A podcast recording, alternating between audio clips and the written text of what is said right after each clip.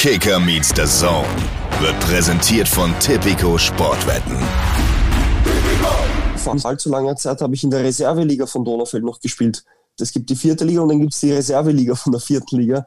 Da spielen halt die, die ein bisschen Zeit finden zum Kicken oder die, die halt vielleicht nicht gut genug sind für die vierte Liga. Und ja, das, wenn, wenn man drüber nachdenkt, ich, ich bin ja, ein bisschen auch sprachlos, weil, weil das so schnell gegangen ist. Kicker meets the Zone, der Fußball-Podcast mit Alex Schlüter und Benny Zander.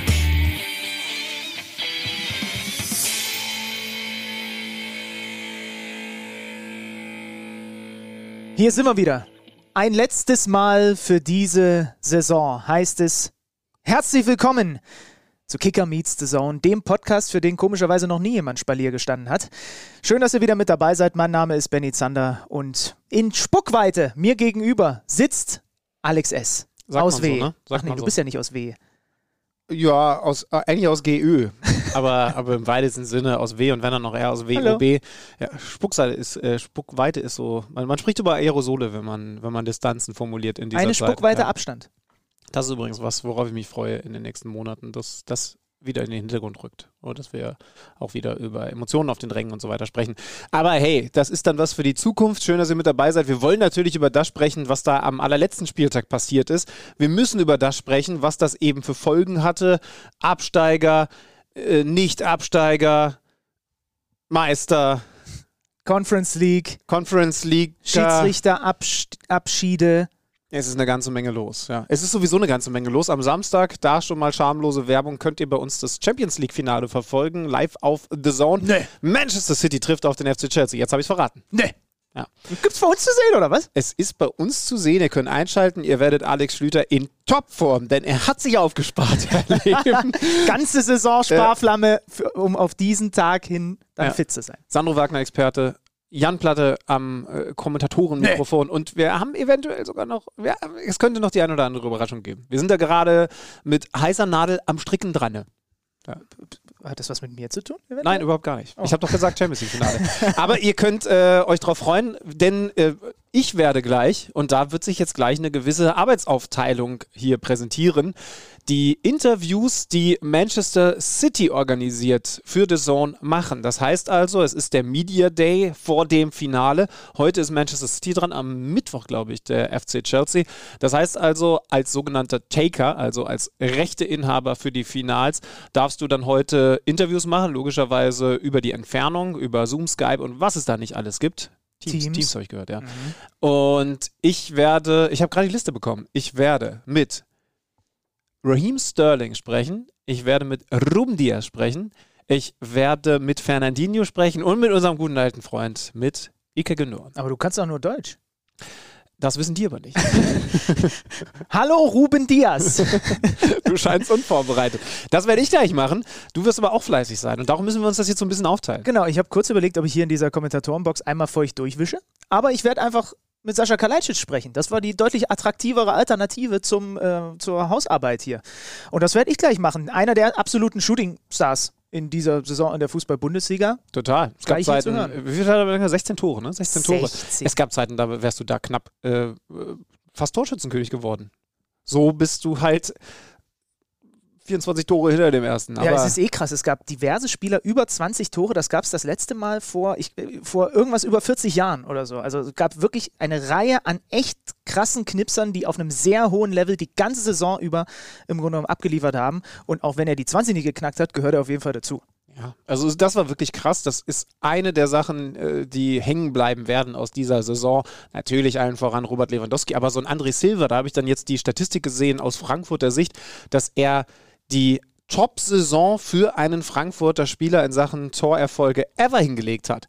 Und er wird eben nicht mal annähernd Torschützenkönig. Und Adi Hütter hat auch nochmal rausgestellt, der hat im Übrigen ganz oft das 1-0 erzielt. Das ist jetzt nicht so, dass er bei deutlichen Siegen oder bei Siegen mit vielen Toren dann mehrfach Packs, wie es ja neuerdings so schön heißt, hat er auch geschnürt. Aber er hat auch immer wieder die Mannschaft überhaupt erstmal in Richtung Siegerstraße gebracht, weil er den, die Führung erzielt hat. Komm, wir schnüren jetzt einen Mehrfachpack. Ich mache mich auf den Weg in meine Box, um mit City Interviews zu führen. Und du ähm, grüßt schön, ne? Bist, äh, Alex Schütter ist jetzt gerade aufgestanden. Ich verstehe nicht genau warum, weil du hättest auch einfach im Sitzen noch abmoderieren können und dann rübergehen. Das ist die Aufregung. Okay, Ja. gut. Dann, Schlüter, bis Bis gleich, bis bald. Ja, mach keinen Mist, ne? Und jetzt äh, Sascha Kalajdzic. Ich sage schöne Grüße ins Ländle. Ist das überhaupt richtig? Nach Stuttgart. Sascha, schönen guten Tag. Herzlich willkommen hier bei uns bei Kicker Meets the Zone. Bist du denn gerade überhaupt in Stuttgart? Äh, erstmals danke ähm, für die Begrüßung und für die Einladung. Ähm, nein, ich bin äh, jetzt zurzeit in Wien, bin gestern relativ spät angekommen, aber selbst wenn ich in Stuttgart wäre, würde ich trotzdem die Begrüßung herzlichst annehmen. ja, erstmal, das ist ganz wichtig. Vielen lieben Dank für deine Zeit, ähm, weil es ist wirklich es ist stressig. Als Bundesliga-Profi ist es eine stressige Zeit. So kann man es, glaube ich, formulieren, wenn man gerade aus einer Bundesliga-Saison kommt und vor einer EM ist. Ähm, wie sehen denn jetzt diese, diese Mini-Tage, wie viele Tage hast du denn überhaupt jetzt frei? Um, ähm, ungefähr vier, fünf Tage. Mhm. Und einen davon oder ein Stündchen davon verbringst du mit, mit Podcast aufzeichnen. Also ja, ungefähr. Also es ist schon ein großer Prozentanteil, den ich jetzt von meiner freien Zeit abgebe. umso schöner, umso, umso schöner, dass du da bist. Wie ist, wie ist denn das, mit welchem Gefühl bist du gerade unterwegs? Also die Bundesliga-Saison ist gerade eben erst seit vorgestern vorbei. Wie war eigentlich, hat es nochmal so einen Abschied gegeben innerhalb des Teams? Äh, ja, wir hatten nach dem Spiel, haben uns noch alle im, im Clubrestaurant gefunden oder haben uns alle getroffen und ja, da haben halt Verantwortlichen nochmal eine kleine Rede gehalten, haben auch ein, zwei Spieler verabschiedet, die halt, von denen man weiß, dass sie halt ähm, gehen werden, wie Gonzalo Castro und Marcin Kaminski. Die haben auch äh, ein paar Präsente erhalten, beziehungsweise ähm, die Menschen oder die Personen, die halt hinter den Kulissen immer fleißig am Arbeiten sind, die haben auch ähm, eine Kleinigkeit bekommen als Dank und gab auch, es gab auch ein Essen und ja, war relativ schön und entspannt. Ja, so muss es doch sein. Ähm, ich will gar nicht lang mit dir über das letzte Saisonspiel sprechen, sondern eher so ein bisschen den größeren Rahmen ziehen, aber einmal vielleicht ganz kurz. Wie komisch war denn dieses Gefühl reingehend in dieses Spiel? Denn da kommt ein Team, für das geht es um alles für die Bielefelder. Die haben am Ende den Klassenerhalt geschafft. Für euch ging es natürlich auch noch Platzierung, klar, aber es ist natürlich ein Unterschied, ob du um ums Überleben kämpfst in der Bundesliga oder das zumindest schon gesichert hast. Wie, wie seid ihr das an, angegangen? Wie ist der Trainer auch mit euch im, in der Vorbereitung darauf umgegangen? Also ja, grundsätzlich ging es ja für uns auch noch relativ viel. Wir hatten, zwar nie, wir hatten es zwar nicht in unserer eigenen Hand, aber wir wollten unbedingt Siebter werden, wenn das möglich wäre ähm, weil du ja weißt, dass Union gegen Leipzig gespielt hat und Gladbach gegen Bremen, die auch ums Überleben gekämpft haben. Ähm, und deswegen haben wir voll auf Sieg gespielt, eigentlich. eigentlich. Ähm, ist halt dann leider nicht so gelungen.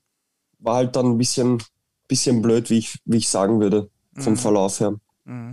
Sag mal, weil ich das gerade im Hintergrund da bei dir sehe, die Kalajdzic-Trikots und so weiter, du bist jetzt schon in deinem, in deinem Kinderzimmer, kann man das so sagen? Bist du bei ja, genau.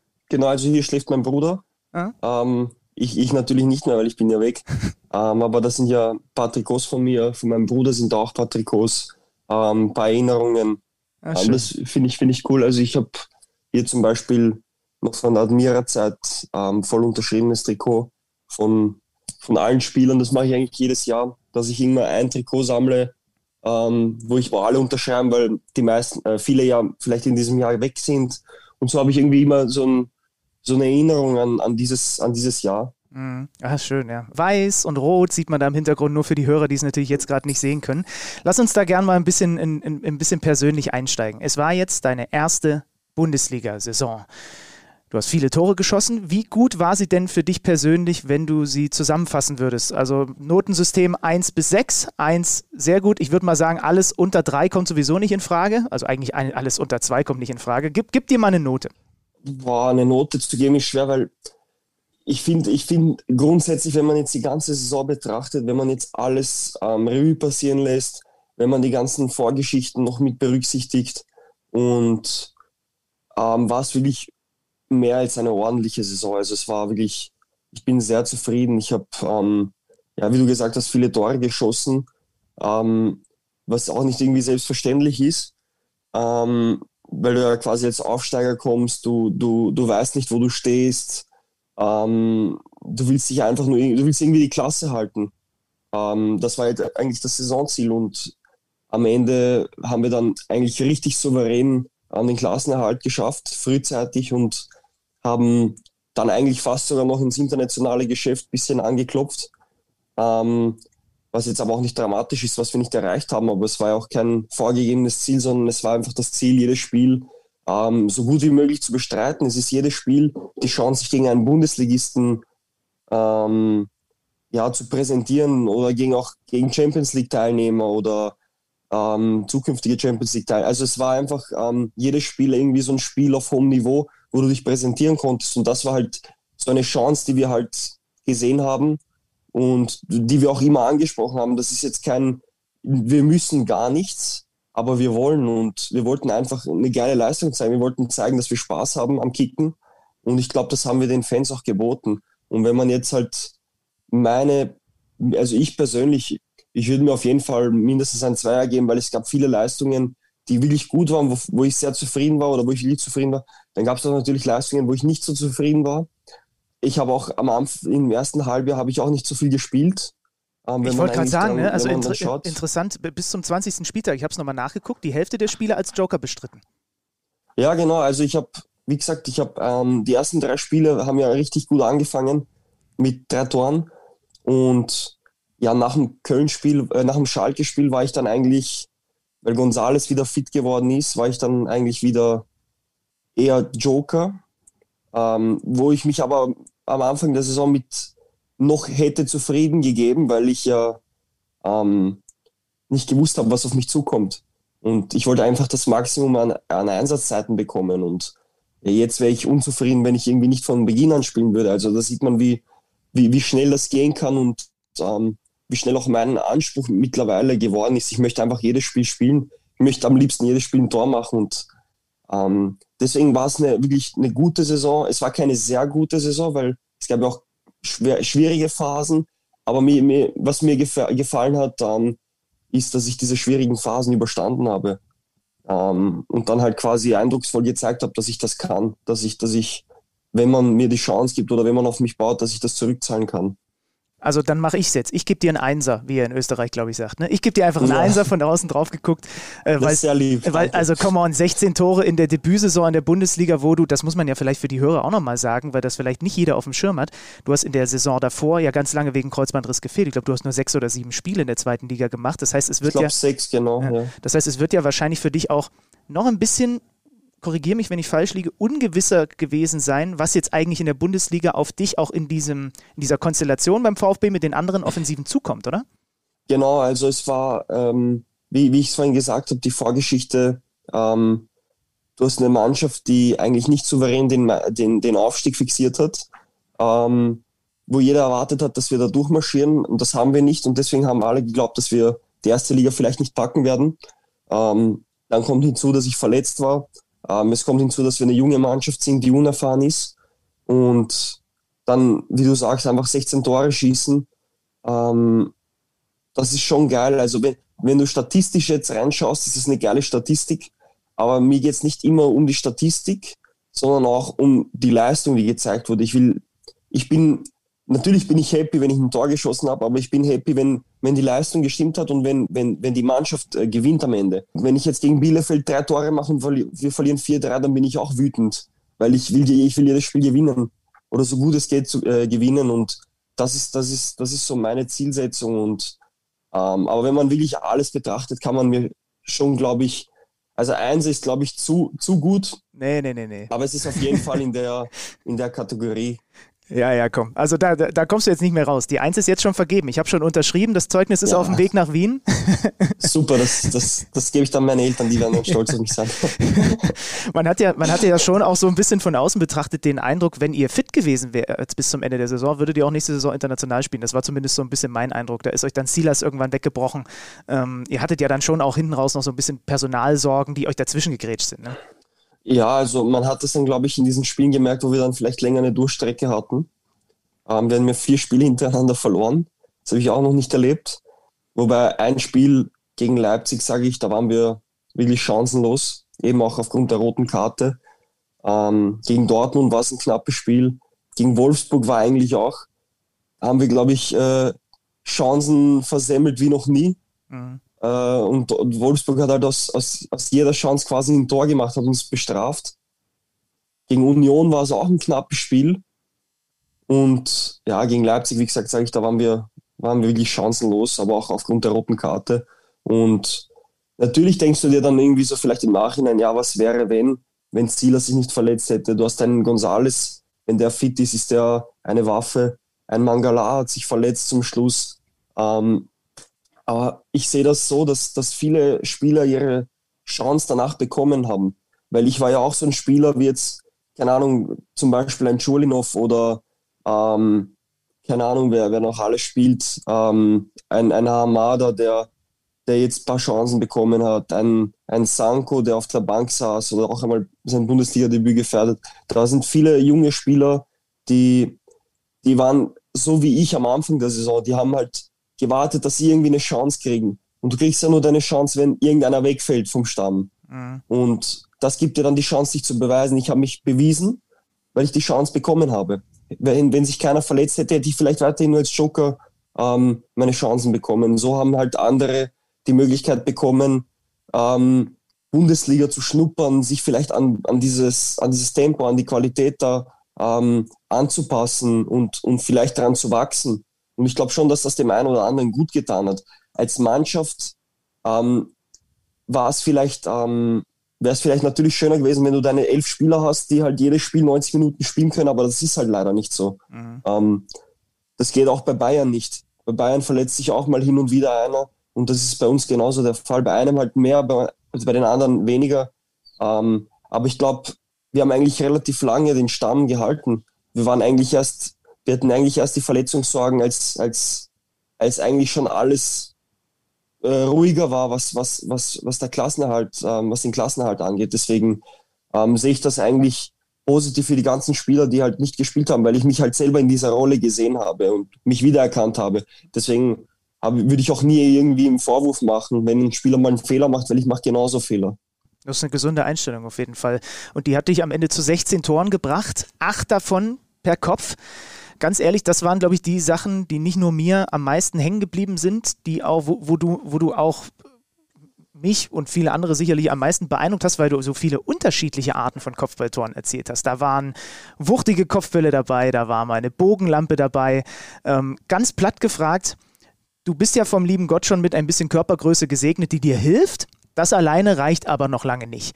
Wie trainierst du das? Wie viel Kopfballpendel ist da irgendwann dabei gewesen? Hast du immer eine gute, ein gutes Näschen für diese Situation gehabt?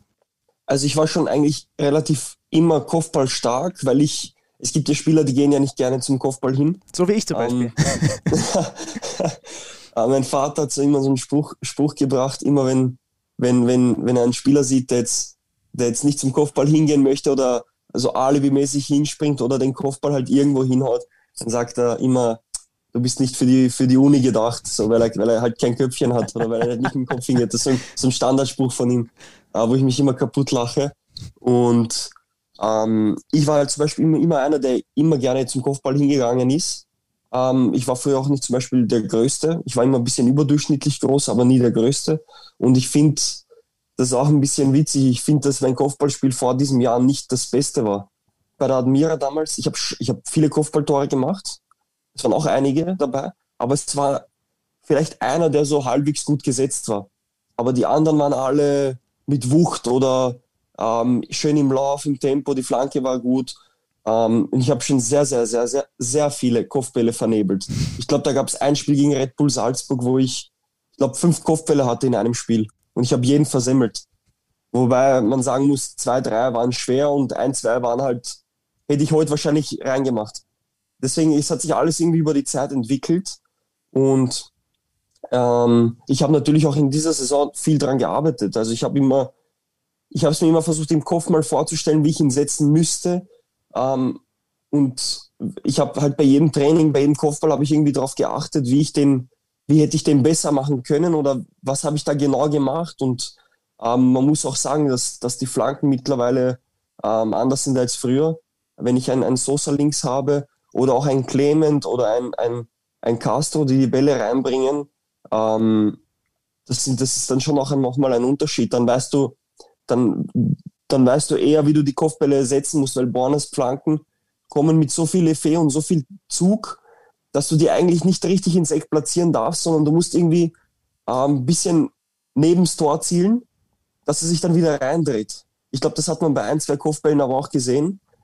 Das habe ich erst gemerkt, als, als ich, als ich äh, Flanken von jemand anderem bekommen habe Und dann habe ich die genauso gesetzt wie bei Borner und die sind zwei Meter neben das Tor gegangen. Also da musst du auch immer irgendwie wissen, wie, wie flankt der, wie, wie viel Schnitt kommt da. Und das ist halt alles so, irgendwann Training, Timing, das, das kommt dann alles irgendwie zusammen. Und ich glaube, das hat sich eigentlich richtig gut entwickelt. Und ich kann mich noch erinnern, ähm, ich habe ich hab ein Gespräch gehabt mit Mario Gomez, noch letztes Jahr, als wir zusammen gespielt haben.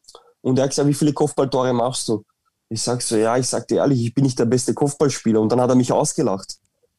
Und habe ihn vor kurzem gesehen und hat gesagt, weißt du noch, wie du zu mir gesagt hast, dass du, dass du kein guter Kopfballspieler bist? Und dann hat er mich ausgelacht.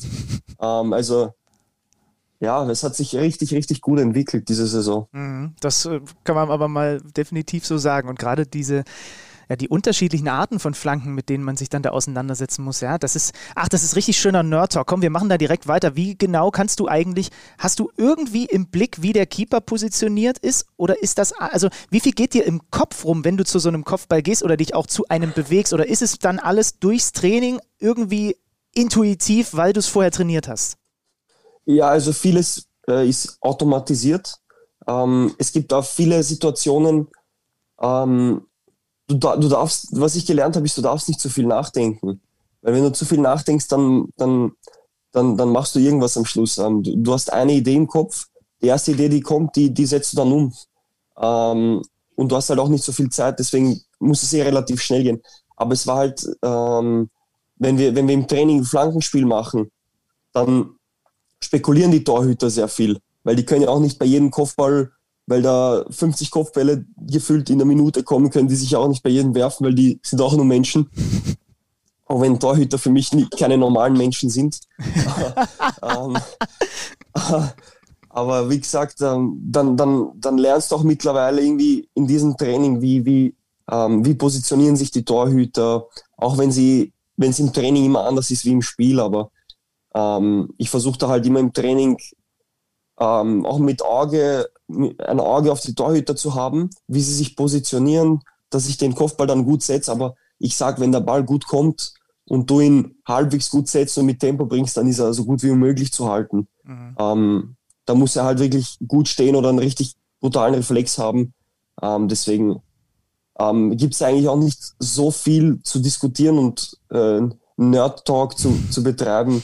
äh, es ist einfach bring das Ding rein und, und, und ich heule mit dem Schädel rein und das war's. Ja, und äh, du hast natürlich da deinen Partner in Crime. Ich weiß nicht, kennst du Scrubs zufällig, die Serie? Ja, aber ich habe sie nie richtig. Ich habe hin und wieder mal geguckt, aber ja. ich, ich habe ungefähr, ich, ich hab ungefähr die Charaktere im, ja. im Kopf und. Da gibt es zwei oh. Typen, die sind JD und Turk. Und die genau. haben eine richtig schöne Bromance miteinander. Und irgendwie ja. im Laufe der Saison habe ich, glaube ich, in diesem Podcast auch schon mal gesagt, dass ihr die neue, die, Bro, die neue Bromance der Fußball-Bundesliga seid. Du und Borna Sosa. Ihr habt dann auch ab und zu, glaube ich, mal Doppelinterview und so gegeben. Ne? Ähm, also das, das hat irgendwie Klick gemacht bei euch. Ja, offensichtlich nicht nur auf dem Feld, aber wenn wir mal auf dem Feld bleiben, habt ihr so eine kleine, ich weiß nicht, so eine Art Zeichensprache entwickelt oder weiß der Sosa einfach, wo du dich hinbewegst? ich glaube, das hat sich halt ähm, mit der Zeit äh, entwickelt. Ähm, am Anfang der Saison oder am Anfang, wo wir dann zusammen gespielt haben, haben wir es auch probiert. Und wir haben im Training sehr, sehr viel darüber geredet. Äh, wie, wie muss ich mich positionieren? Oder es kommen, wir wissen alle, dass Borna flanken kann und wir wissen alle, dass ich die Größe und das Kopfballspiel habe. Ähm, jetzt müssen wir das irgendwie schauen, jetzt müssen wir schauen, dass wir das irgendwie kombinieren. Und im Training kommen dann manchmal Flanken und dann bin ich falsch gestanden. Und dann hat sich das immer mit der Zeit besser entwickelt. Und dann irgendwie hat es ab dem Mainz-Spiel dann, dann richtig gut funktioniert. Und wir haben halt auch ähm, privat immer so drüber geredet, äh, wie könnte ich mich frei, frei laufen, auch wenn er jetzt zum Beispiel den Ball flach reinbringt. Also das sind immer so, so Sachen dabei, die wir umsetzen wollen. Aber grundsätzlich weiß Borner, wenn ich, äh, wenn ich auf der Linie stehe oder wenn ich auf der letzten Linie stehe, auf der Verteidigerlinie, dann, dann gibt es da nicht viel zu nachdenken. Schau, dass du irgendwie ein bisschen, bisschen Raum hast zum Flanken und Bringen. Und ich, ich positioniere mich eh ungefähr ihm ähnlich ähm, und habe dann meine Laufweg und er sieht dann auch, auch aus dem Augenwinkel, wie ich mich ungefähr freilaufe. Und das, das entwickelt sich dann halt auch besser, aber die, die Verteidigung stellt sich dann auch darauf ein und jetzt, das, das heißt, wir müssen uns eigentlich immer weiterentwickeln und weiter stetig daran arbeiten. Ja, wenn ich so ein Grafikdesigner wäre, hätte ich längst äh, ziemlich beste Freunde. Den Film gibt es ja, da hätte ich euch, hätte ich euch längst dazu verarbeitet oder so. ähm, also es ist irgendwie schön, einfach, äh, dass, dass, dass, es, dass da so eine Connection gibt und man offensichtlich da einfach äh, sehr gut miteinander klarkommt. Sag mal, was fällt dir als erstes ein zu dem Namen Sebastian Aller? Ähm, ja, wahrscheinlich ähm, der Podcast mit Sven Mislintat. Hast du den, unseren Podcast, hast du den gehört? Ja, den habe ich gehört. Oh, guck mal. Also ich habe den, den Teil habe ich, den Teil habe ich auch gehört, ähm, beziehungsweise hat man mir, hat man mir erzählt. Und ich habe ihn nochmal mitgebracht. Komm, wir spielen, ihn, wir spielen ihn den Hörern nochmal vor. Also Hintergrund für die, die es nicht gehört haben. Wir hatten vor ein paar Wochen Sven Mislintat, den Macher beim VfB zu Gast. Und wir haben mit ihm über Thema Scouting, auch anhand von Daten, Statistiken gesprochen. Und da fiel dann plötzlich der Name Sascha Kalajdzic. wir hören da mal gemeinsam nochmal rein mit allen. Zum Beispiel Sascha Kalajdzic ist mir das erste Mal in Daten aufgefallen. Ähm, ich, habe, ich habe nach einem Typus für die zweite Bundesliga gesucht, ähm, der Sebastian Haller ähnelte. Ja? Und äh, es war so, dass Sascha, Sascha sehr, sehr ähnliches Profil hatte mit äh, auch extrem guten Werten. Also in, in, mit Sebastian vor allem verglichen in, in Utrecht. Er hat in Utrecht gespielt und da hat er fast ein ähnliches Datenprofil gehabt in einer, in einer etwas ähm, leichteren Liga als der Bundesliga oder der zweiten Bundesliga und fand es wahnsinnig interessant, zumal noch beim kleineren Wiener Club mit Admira Wacker, ähm, wo eben auch eine Möglichkeit da ist, jetzt nicht für 5 Millionen einkaufen äh, zu dürfen, zu können, sondern eben für das, was wir getan haben, für 1,75 plus Boni. Ja, ist immer noch viel Geld, aber das nur am Rande. Ich stelle mir gerade so vor, wie Sven Mislintat dich anguckt, wie der Terminator, wenn dieses Auge davor und er sieht dann nur, na, er sieht nur Zahlen, die durch dich durchlaufen, wie bei der Matrix. Es ist, das ist schon ein ganz schönes Brain. Es ist interessant, das zu hören, oder?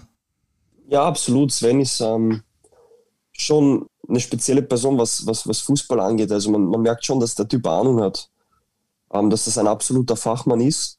Und das habe ich auch bei meinem ersten Gespräch mit ihm, ähm, ja, wie soll ich sagen, jetzt fällt mir das, das perfekte Wort nicht ein. Gespürt. Ähm, ja, gespürt, beziehungsweise erahnen können, dass, dass, dass da wirklich, dass da was dahinter ist, was er sagt.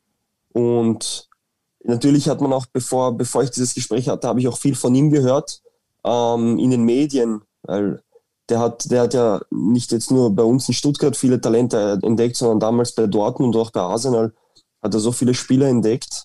Und wenn der sagt, ich habe Lewandowski entdeckt, ich habe Aubameyang entdeckt, also er und wahrscheinlich sein Scouting-Team, aber er ist halt das Diamantenauge, wenn du dann hörst, er ist, er hat Lewandowski entdeckt, er hat Aubameyang entdeckt, Dembele, Sancho ähm, und viele, viele andere.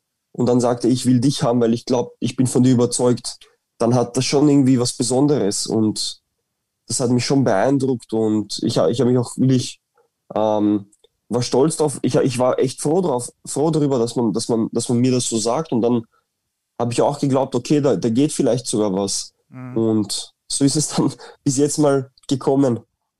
Ganz gut aufgegangen, ja, kann man so sagen. Und ich habe auch noch den Satz im Ohr, den er dann im Nachhinein äh, dieser Aussage, die wir gerade gehört haben, gesagt hat. Da hat er nämlich gesagt, und der Typ hat ja vor nicht allzu langer Zeit noch fünfte Liga gespielt. Das heißt, wenn du den in richtig professionelles, regelmäßiges Training reinpackst, sein Gedanke damals, bevor er dich verpflichtet hat, dann geht der ja noch mehr durch die Decke und auch das ist aufgegangen und das ist ja auch dieser so interessante Weg, den du hinter dir hast, ne? Weil du, du hast halt nicht den, diesen typisch klassischen Profifußballweg hinter dir, den es jetzt mittlerweile gibt, weil es ist wirklich noch nicht so lange her, dass du fünfte Liga gespielt hast, ne?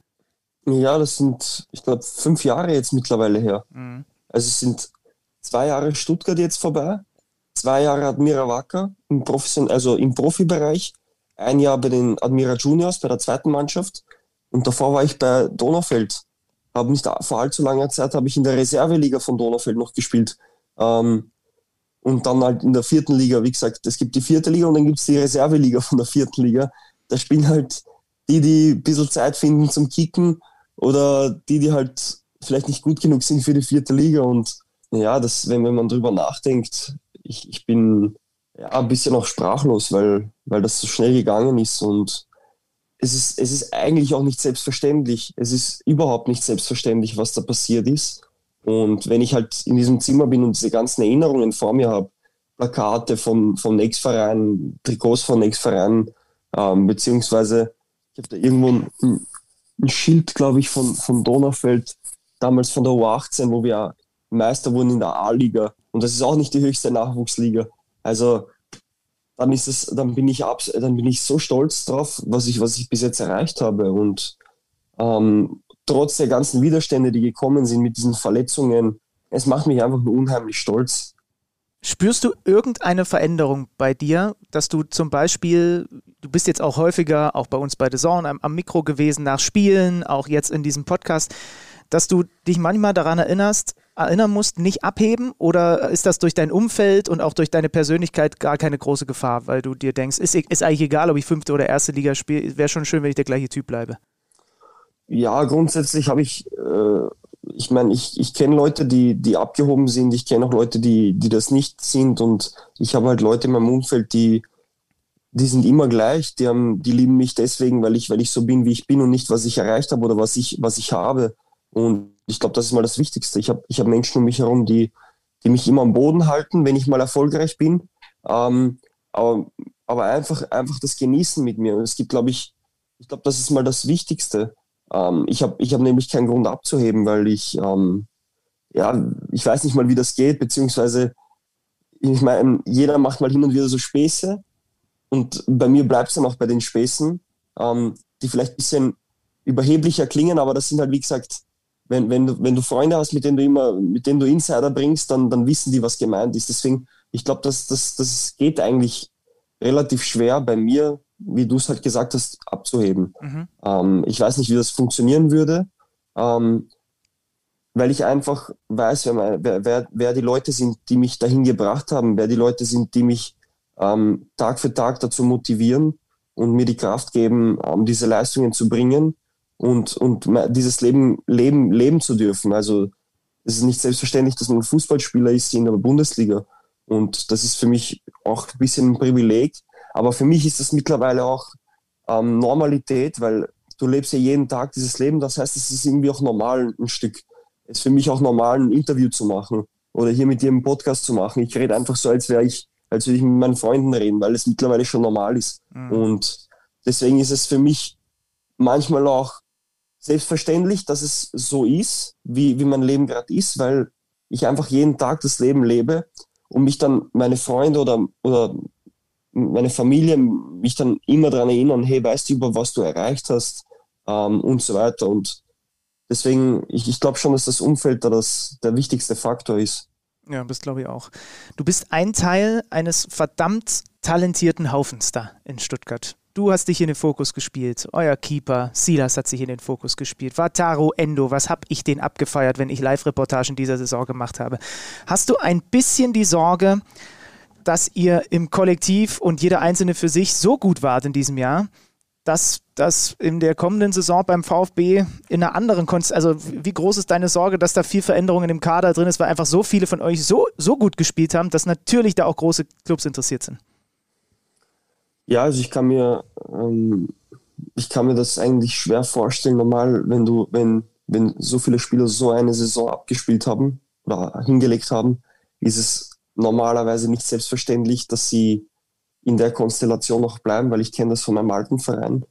Ähm, wenn du von einem Verein halt kommst, der in der Nahrungskette nicht ganz oben steht und dann mit außergewöhnlichen Leistungen halt ähm, überzeugt hat, ähm, dann kann es relativ schnell gehen mit, mit, mit, mit eventuellen Abgängen. Aber ich glaube, das ist auch der Plan von Stuttgart, dass man eine Mannschaft ähm, zusammengestellt hat, die, die jung und wild ist, die hungrig ist, die, die Bock hat auf Fußball. Und ich glaube, dass man, dass man so eine Entwicklung hinlegen möchte bei Stuttgart, ähm, vielleicht wie's, wie's, wie sie Dortmund hingelegt hat, auch mit Sven Mislintat damals.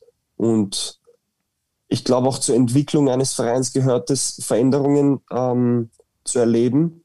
Aber natürlich wäre es ähm, vorteilhaft, wenn man, wenn man ähm, die Mannschaft hält und sie vielleicht ergänzend verstärkt. Ähm, aber ich, ich kann das halt nicht beurteilen, weil ich halt nicht oben in der Führungsetage sitze, sondern ich bin der Typ, der, der am Spielfeld die Tore machen soll. Und deswegen beschäftige, beschäftige ich mich weniger mit dem Thema. Aber ähm, es kann gut möglich sein, dass, dass es halt nicht so in dieser Konstellation sein wird. Aber ähm, wenn es dann so sein sollte, dann weißt du, du hast einen verdammt guten Job gemacht als Spieler und auch als, als Verein und als Trainer, als, als Sportdirektor. Das ist eigentlich dann ein, eine Art Kompliment. Wie gehst du persönlich mit solchen Gerüchten um? Ich habe vorhin noch mal gelesen, da ist ja von Tottenham bis Juve alles dabei gewesen, irgendwann in der Rückrunde. Äh, willst du sowas überhaupt von deinem Berater wissen, was diese Sachen angeht, oder versuchst du es ferne zu halten von dir? Ja, also ich bin ja, das ist jetzt nicht mein, mein erster Wechsel, äh, den, ich, den ich vollziehen werden würde, falls irgendwas passieren würde. Ähm, so, sondern ich habe das schon nach Stuttgart alles erlebt. Das war, das war damals schon für mich ähm, sehr, sehr aufregend. Aber ich glaube, ich bin da jetzt relativ äh, entspannt, weil, weil ich weiß, dass ich, dass ich in einer Situation bin, die eigentlich sehr angenehm ist. Ich habe, ähm, wie du gesagt hast, eine, eine Saison mit Note 1 beendet. ähm, das Zeugnis muss ich dann muss ich dann ähm, auf Instagram posten. Ich stelle mir, stell mir gerade vor, wie du das Zeugnis irgendwo zu einem Verantwortlichen mitnimmst. ja, bei Gesprächen zeige ich dann die Note 1 von der Sonne. Dann, dann denken sie sich, okay, wir nehmen dich, you're hired. ähm, und ich bin da relativ entspannt, weil ich, wie gesagt, ich bin in einer Situation, ich, ich ähm, weiß, dass ich in Stuttgart geschätzt werde. Ich weiß, dass ich ähm, hier gute Leistungen gebracht habe und deswegen bin ich da relativ entspannt, ähm, weil ich könnte nicht in einer besseren Ausgangssituation stehen. Ähm, ich denke eigentlich, ähm, bin noch nicht mal im Urlaubsmodus, weil ich weiß, dass in ein paar Tagen wieder ähm, die Vorbereitung auf die EM laufen. Deswegen habe ich da mich nicht zu sehr ab, abgeschalten und ich versuche da eigentlich alles da meinem Berater machen zu lassen, weil ich dem da auch vertraue. Ähm, habe ihm gesagt, hör zu, wenn irgendwas Konkreteres mal sein sollte, egal ob von Stuttgart mal oder von irgendeinem anderen Verein, dann ähm, lass mich wissen, aber bis dahin lass mich einfach nur kicken. Und meine Eltern sind da auch involviert, natürlich, die hören sich auch regelmäßig. Also, wenn irgendwas passieren sollte, dann, dann wird man das eh wissen. Aber wie gesagt, ich bin da jetzt relativ entspannt, weil ich, ähm, ich habe jetzt mal die Saison beendet. Ich will jetzt mal kühlen Kopf bekommen und das erstmal versuchen zu realisieren und zu verdauen und dann halt ähm, nicht zu viel zu realisieren, weil ich dann wieder Fußball spielen muss oder will. Ja, klingt gesund. Also ist, glaube ich, so, sonst wirkt es sich auch irgendwann auf die Leistung aus. Wir machen äh, heute ja quasi so eine große Saison-Review-Folge, möchte ich es jetzt mal nennen. Ne? Das ist quasi wie so eine kleine Oscar-Verleihung. Es gibt ganz viele Kategorien, die denken wir uns aber meistens erst spontan aus. Äh, und ich würde dich jetzt bei so ein paar Kategorien einfach mal spontan mit reinholen. Also ich würde zum, zum Beispiel von dir gerne wissen, wer von den ganzen Verteidigern oder Gegenspielern, auf die du in dieser Saison getroffen bist, der härteste war? Boah, also da waren einige, die richtig gut waren. Ich habe mir auch in einigen Spielen wirklich sehr, sehr schwer getan. Puh. Also auf jeden Fall, also es gab je, jedes Spiel war, war richtig hart, war nicht einfach. Gegen Leipzig war es wirklich gegen Upamecano war es sehr, sehr schwer. Das waren, das waren Brocken, das waren Tier. Ähm, da gab es auch ähm, wen gab es noch? Boah, ist jetzt, wenn, wenn du mich, ich, ich, bin, ich bin nicht so gut in solchen Dingen. Upamecano ist auch schon meine, ist auch schon mal eine gute Benchmark. So, also das Auf ist halt jeden einfach. Fall. Also der war wirklich, der war wirklich ein harter Brocken. Aber gab es auch andere, andere Spieler, ähm, auch von vermeintlich kleineren Vereinen ähm, in der Liga, beziehungsweise gegen Wolfsburg habe ich mir auch vor allem in Luftzweikämpfen gegen Brooks habe ich mir sehr schwer getan. Mhm. Das wird halt, das ist halt in Zukunft mein Ziel, dass ich dann da versuche, ähm, absolut unschlagbar zu sein in solchen Duellen. Deswegen ähm, gab es einige, einige Duelle, die für mich sehr, sehr interessant waren. Aber ich glaube, wenn, wenn ich einen rauspicken müsste, dann wäre das wahrscheinlich Upamecano. Und von den Mannschaften her, wir haben ganz oft gehört, seit dem Trainerwechsel waren die Mainzer richtig eklig zu spielen. Ihr habt sie, glaube ich, in der Rückrunde 2-0 geschlagen. Ähm, mhm. Aber, äh, oder ist es dann doch so, dass man am Ende mit den Bayern geht, die dich mit ihrem Ballbesitz erdrücken? Also gegen Mainz war das Spiel richtig eklig, natürlich. Aber ich glaube, als wir dann das 1-0 gemacht haben und dann Silas das 2-0, dann, ich glaube, das war auch ein verdienter Sieg ähm, gegen einen unangenehmen Gegner, der es dann in der Rückrunde dann herausragend gemacht hat, wenn man, wenn man einfach die Resultate sieht. Ähm, das ist brutal. Die haben, glaube ich, nur sieben Punkte gehabt in der Hinrunde. Absolut. Und jetzt, jetzt haben die, glaube ich, 39. Sind Zwölfter also geworden am Ende. Ja, ja. Wahnsinn, Wahnsinn. Und aber wirklich die, es gibt zwei Mannschaften, die, die mich die mich brutal, also die, die mich beeindruckt haben. Also eine, die, wo ich sage, die haben uns in zwei Spielen wirklich keine Chance gegeben. Das war Leipzig. Ähm, aber wie gesagt, das zweite Spiel war halt ein bisschen, wird einen guten Start bis zur roten Karte. Und dann haben wir halt versucht, irgendwie die Null zu halten. Ähm, ist dann halt nicht gelungen. Und ja, das Spiel, was mich am meisten beeindruckt hat und wo ich wirklich gesagt habe, ich habe mein Leben nicht gepackt, wie stark diese Mannschaft ist, war Bayern.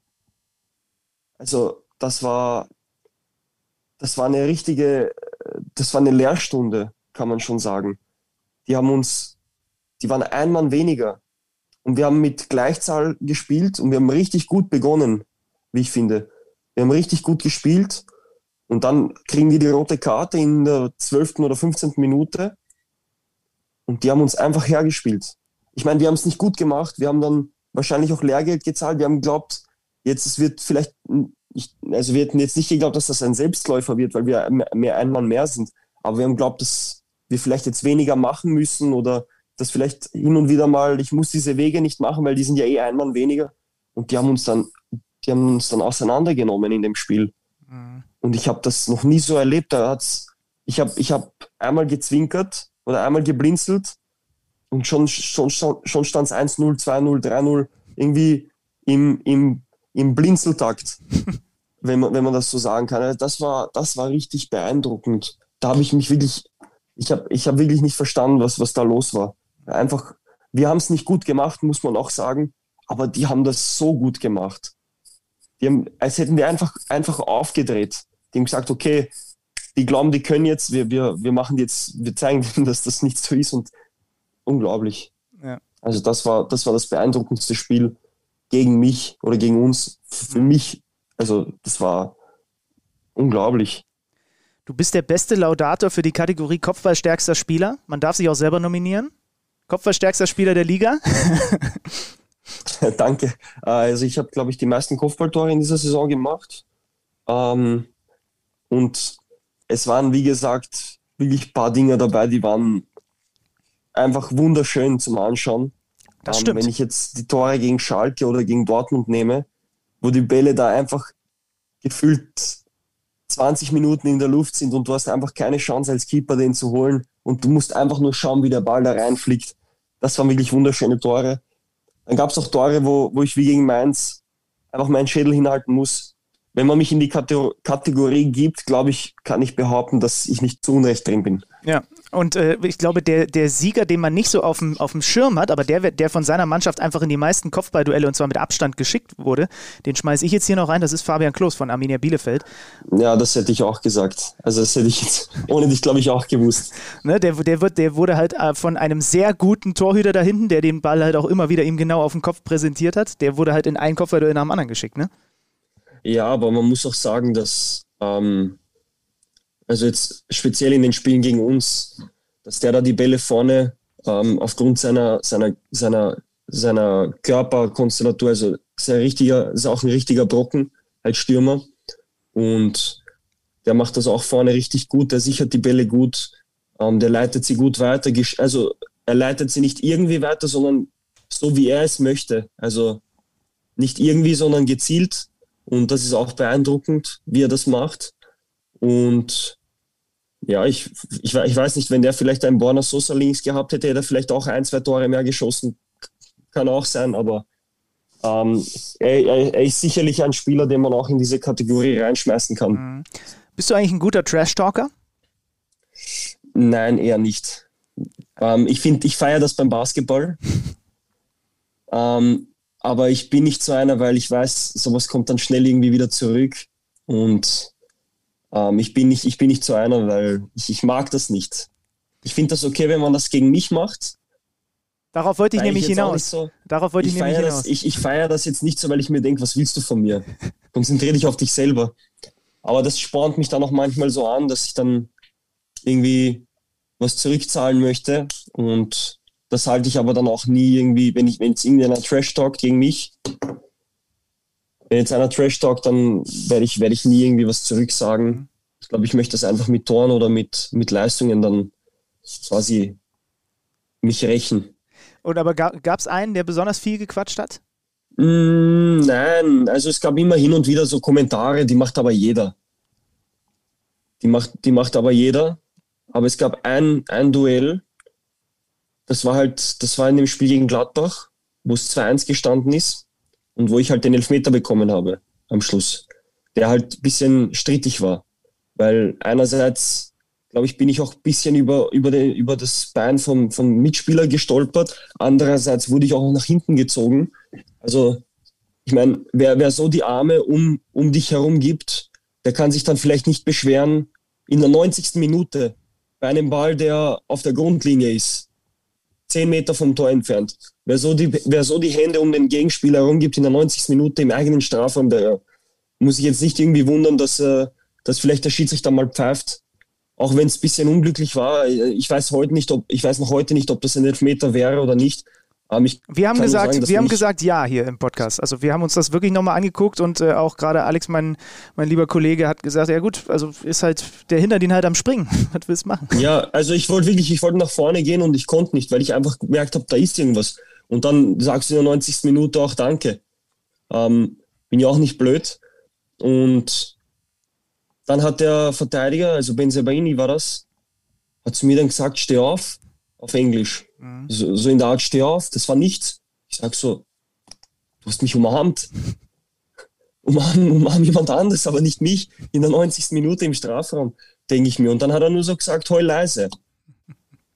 Oder heul, heul später oder so, heul leise. Und dann plötzlich kam der Videoassistent und Silas macht das 2-2 und das war dann auch schon ein bisschen Genugtuung, muss ich sagen. Ähm, das sind dann halt so Sachen, ich, ich würde dann nie jetzt zu ihm zurückgehen und irgendwas zurücksagen, weil er hat sich das selber eingebrockt.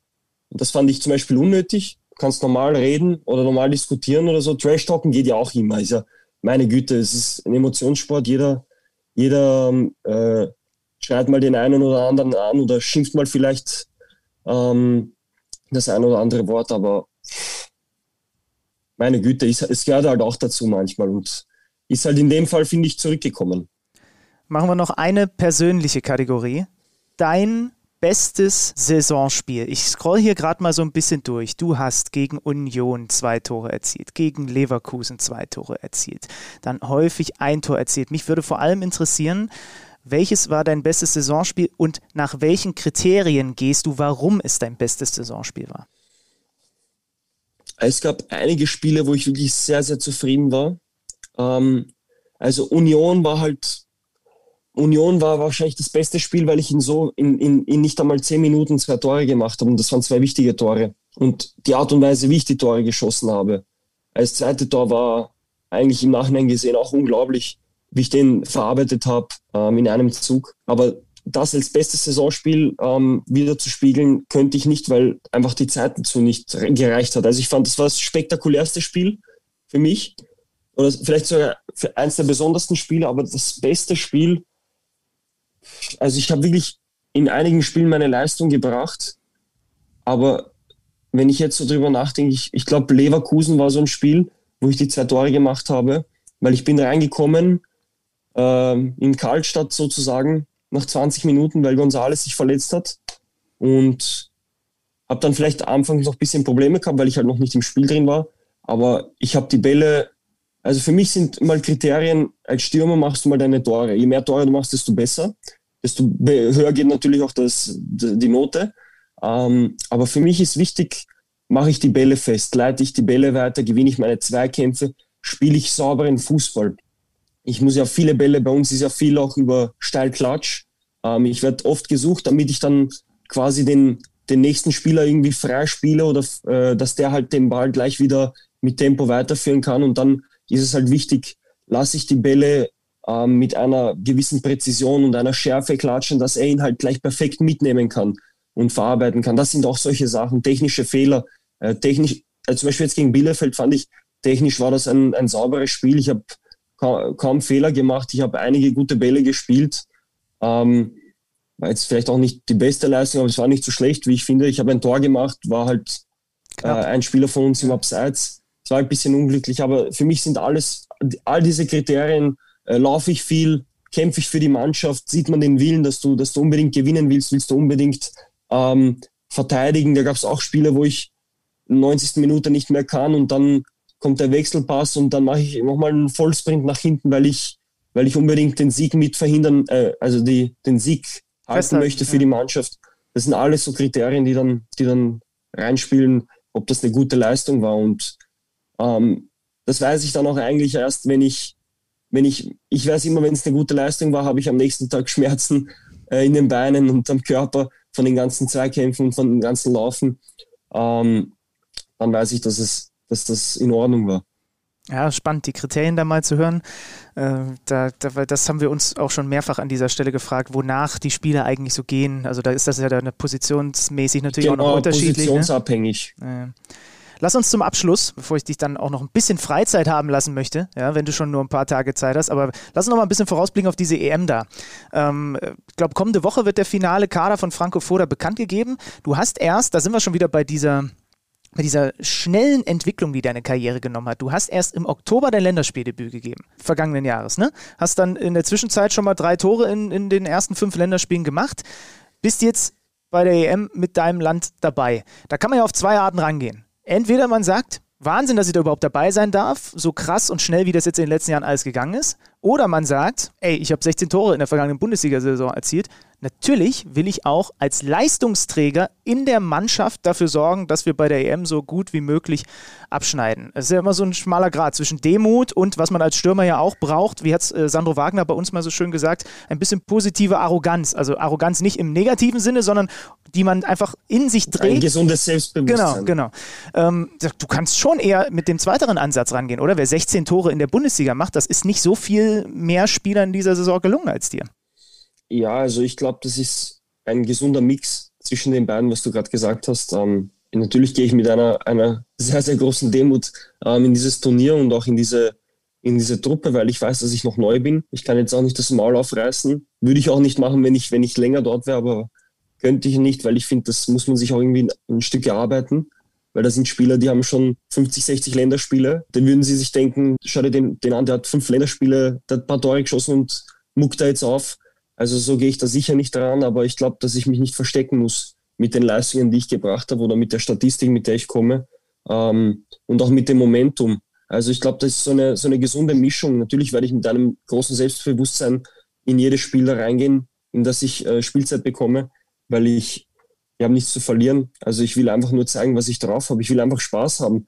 Ich will, ich gehe auf ein, ich gehe auf ein, auf ein verdammtes äh, Großturnier, wo wo eigentlich das ganze Land mitfiebert. Wenn wahrscheinlich, wenn kein Corona wäre, wären die Stadien alle voll, auch voll mit Österreichern, die, die im Falle eines Tores oder eines positiven Erfolges der Mannschaft, die uns abfeiern würden. Und das ist, das ist doch das Geile. Ich war früher selber immer beim Public Viewing und hab, hab egal ob Österreich oder auch Serbien, habe ich auch oft angeschaut in Public Viewings. Da hast einfach, hast dich einfach gefreut mit den anderen und hast einfach gefeiert. Das ist so ein Fest für mich ähm, das, das Menschen vereint, das einfach ähm, das Schöne am Fußball zeigen lässt und du kannst jetzt der Grund sein, warum die Leute feiern in einem Land.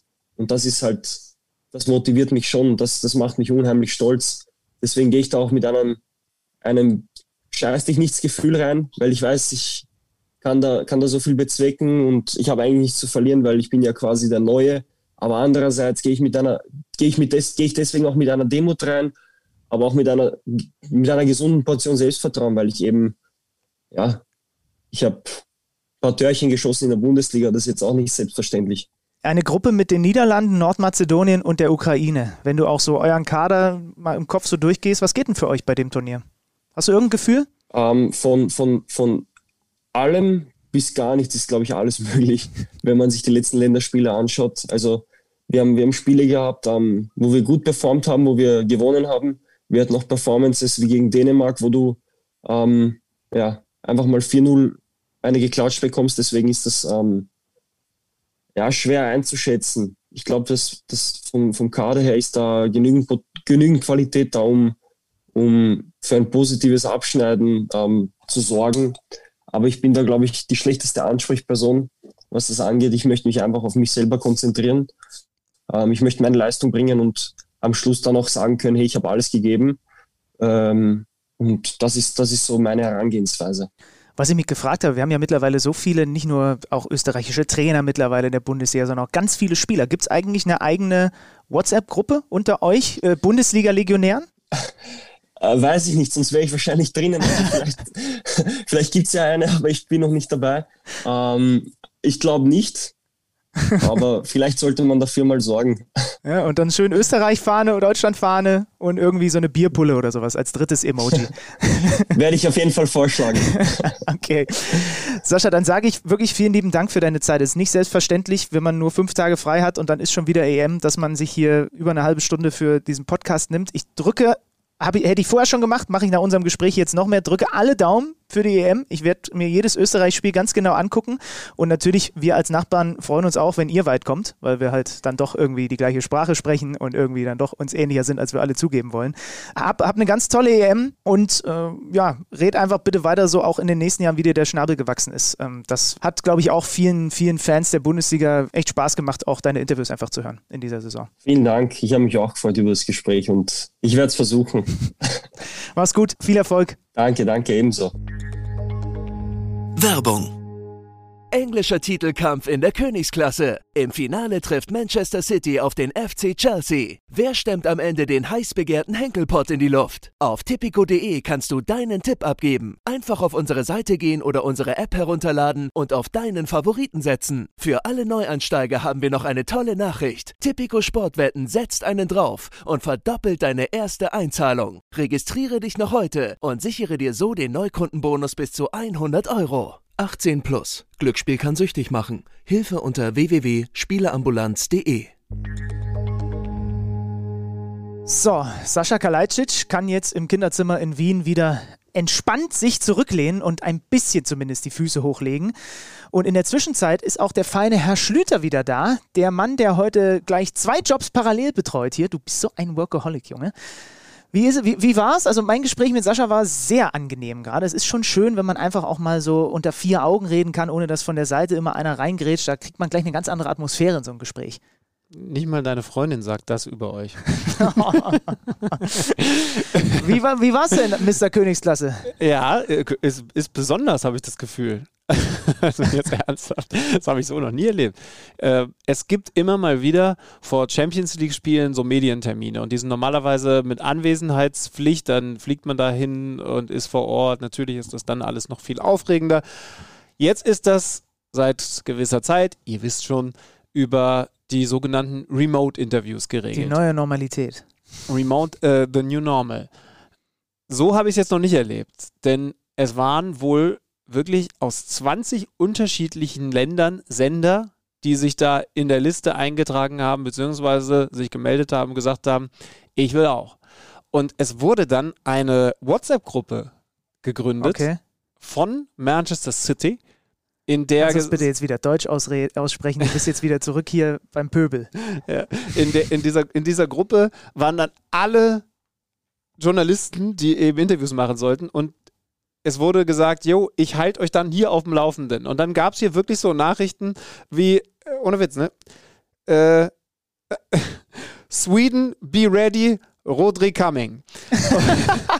das ist ja wie der ESC. Es, es, hatte was äh, von Eurovision Song Contest und Sweden hat abgeliefert. Ich habe acht Punkte gegeben. Nein, man konnte das nicht alles sehen, weil die sind dann vor die jeweilige Kamera gegangen. Da war man dann entsprechend über einen Link zugeschaltet und dann konnte man seine Fragen stellen. Es war, das klingt jetzt vielleicht professionell, es war sehr viel Legebatterie, muss man ganz ehrlich sagen. Also Raheem Sterling hat sich hingesetzt. Den hattest du im Gespräch, ne? Ja, ja. ja, genau. Sterling hat sich hingesetzt mit verschränkten Armen und ich fand meine Fragen jetzt nicht Grimme-Preis verdächtig, aber auch nicht mies. Ich habe versucht, den British Accent draufzupacken, aber die Antworten waren schon, waren schon wirklich brutal einsilbig.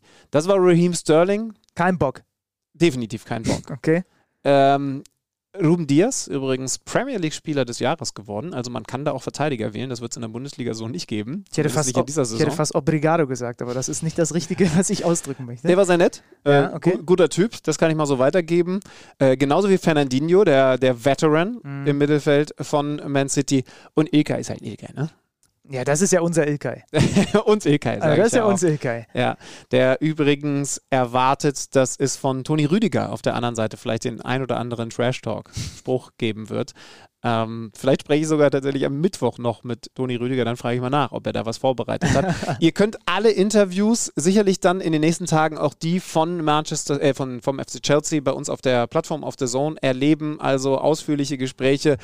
Mal sympathischer und mal halt mit verschränkten Armen vor der Brust. Also genießt es einfach. Ich habe mir Mühe gegeben. Wie kriegen wir jetzt den Dreh? Wir kriegen über Ilkay den Dreh. Ehemaliger Bochumer hat seinem alten Verein, bei dem er vier Jahre in der Jugend gespielt hat, gratuliert zum Bundesliga-Aufstieg. Der VfL Bochum ist zurück. Praise the Lord ist zurück. Finde ich geil. Finde ich wirklich geil, muss ich sagen. Ist ein geiler Verein äh, mit geilen Spielern. Robert Schul Fanclub, ganz nah dran bei mir am Stefan Ortega Fanclub. Ja, und die tauschen im Endeffekt mit den tragischen Figuren die, die, die, die Plätze. Ne? Also Schalke war ja eh klar, also man macht quasi einmal den Tausch innerhalb des Pots, aber es gibt jetzt feststehend den Tausch Bochum für den SV Werder Bremen. Sollen wir mal mit dem Sorgenkind schlechthin anfangen, nachdem wir uns um das Schalker Sorgenkind die ganze Saison über gekümmert haben? Jetzt müssen wir mal ein bisschen in die Seelsorge reingehen, was die Werder-Fans angeht. Da haben wir einen, der ist leidgeprüft.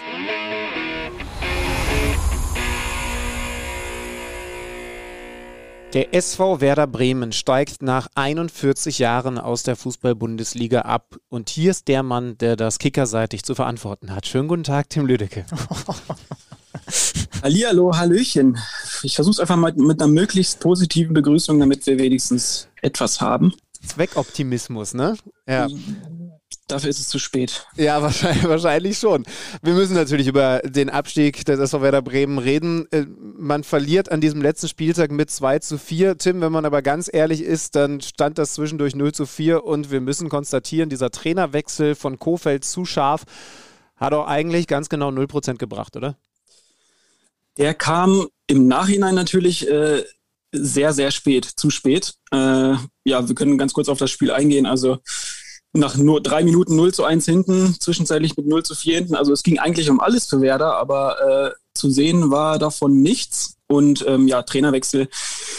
Dem Thomas Schaf, dem kann man das, äh, glaube ich, am allerwenigsten ankreiden. Der hatte jetzt, glaube ich, fünf Trainingstage im Quarantänetrainingslager in Basinghausen, ähm, wo er so ein bisschen nochmal die Hebel, Hebel verändern konnte. Aber da war das Kind, glaube ich, schon äh, in den Brunnen gefallen wie natürlich auch die, ja, die, die Bilanz der letzten zehn Spiele jetzt äh, seit dem 24. Spieltag einfach zeigt. Ne? Also zehn Spiele, ein einziger Punkt. Äh, da steigst du dann halt auch ab, wenn du nach 24 Spielen schon 30 Punkte auf dem Konto hast. Ja, wenn du dann so ein Spiel hinlegst, dann muss man eben auch klar sagen, da gibt es dann auch für Fans nichts zu diskutieren. Ne? Dann gehst du halt glatt runter und musst dich auch nicht beschweren, dass da parallel zum Beispiel Köln noch Schalke schlägt und dich deswegen überholt. Du hast halt selber deine Hausaufgaben nicht gemacht. Das heißt, wir müssen jetzt, wenn wir in die Zukunft blicken, beim SV Werder Bremen über die zweite Liga reden, so komisch sich das anhört. Wir müssen aber natürlich mit dir auch drüber reden, wer da denn in Zukunft auf dem Cheftrainersessel sitzen wird. Was glaubst du, beziehungsweise was weißt du schon, mit welchen Leuten da gesprochen, gehandelt wird? Die Namen, die gehandelt wurden, äh, die würde ich jetzt nicht mehr nennen, weil ich glaube, die wurden nur im Erstligafall gehandelt. Deswegen alles neu. Ähm, Frank Baumann hat bislang nur so viel gesagt, dass Gespräche geführt wurden mit unterschiedlichen Kandidaten und er hat einen zeitlichen Rahmen äh, genannt, bis wann es äh, ja eine Entscheidung geben soll. Ende Mai, Anfang Juni. Ähm, wer da jetzt wirklich in Frage kommt, ist, ist wirklich sehr offen. Also das Profil klingt immer noch so ein bisschen nach dem, nach dem Kofeld-Profil. Das haben Sie auch in den letzten Tagen schon mal gesagt, wenn Sie, äh, ja, wenn Sie jetzt gucken, wen Sie haben wollen, dann würde Florian Kofeld immer noch ganz gut passen. Ähm, ja, aber da hat man natürlich gesehen, dass das sich so ein bisschen abgenutzt hat in den letzten zwei Jahren. Von daher es muss ein Trainer sein, der ähm, wahrscheinlich auch schon mal unter Beweis gestellt hat, dass äh, er in der zweiten Liga irgendwie erfolgreich sein kann. Ähm, wer das genau sein wird, da müssen wir uns, glaube ich, noch ein bisschen gedulden. Benny sitzt neben mir und formt ein O wie Ole Werner. ja, du oder ihr, ich hätte, ich hätte es jetzt mir super vorstellen können oder ähm, ja, auch, auch ja, ich will jetzt nicht sagen gewünscht, weil äh, ja, er natürlich gute Arbeit nachgewiesen hat in Kiel, aber ich glaube, der wird an anderen Standorten auch gehandelt, wo er sich denkt, äh, Werder, ähm, ich gucke mir mal die wirtschaftliche Situation an, ich gucke mir mal den sportlichen Werdegang der letzten zwei Jahre an, ich gucke mir mal an, äh, welche Spieler da verbleiben könnten. vielleicht doch eher nicht.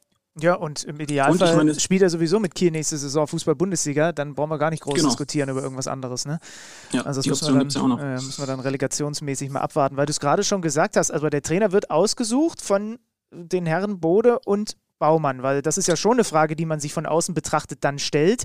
Ähm, warum äh, passiert auf der Position nichts? Ich glaube, Frank Baumann hat gesagt, er ist keiner, der wegläuft, aber gibt Mhm. es nicht, ist das nicht eigentlich auch logisch, dass man sich damit intensiv beschäftigen muss? Sind wirklich Marco Bode und Frank Baumann, nach dem, was da zuletzt so passiert ist, die, die glaubhaft eine Aufbruchsstimmung erzeugen können? Weil dieser Wiederaufstieg aus der zweiten Liga, das wird ja, ist ja kein Selbstläufer. Das hat ja der große Rivale aus Hamburg jetzt immer wieder gezeigt.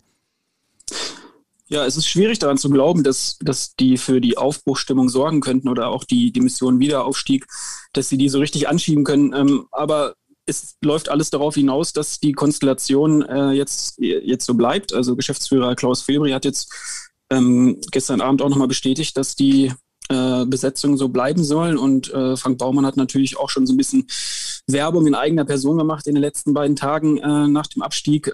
Auch wenn das natürlich so ein bisschen schwerfällt, ihm das abzukaufen. Ähm, aber ich glaube, jetzt ist dann auch ähm, mittlerweile schon die Entscheidung, wäre zu spät, ihn auszuwechseln. Also das hätte man äh, sich mit dem Vorlauf der vergangenen zwei Jahre, da hätte man sich das früher überlegen müssen, wenn man jetzt nochmal mit einem neuen Sportchef um die Ecke ähm, kommen wollte, weil jetzt müssen schnelle Entscheidungen getroffen werden. Die zweite Ligasaison, die steht sage ich jetzt einfach mal vor der Tür.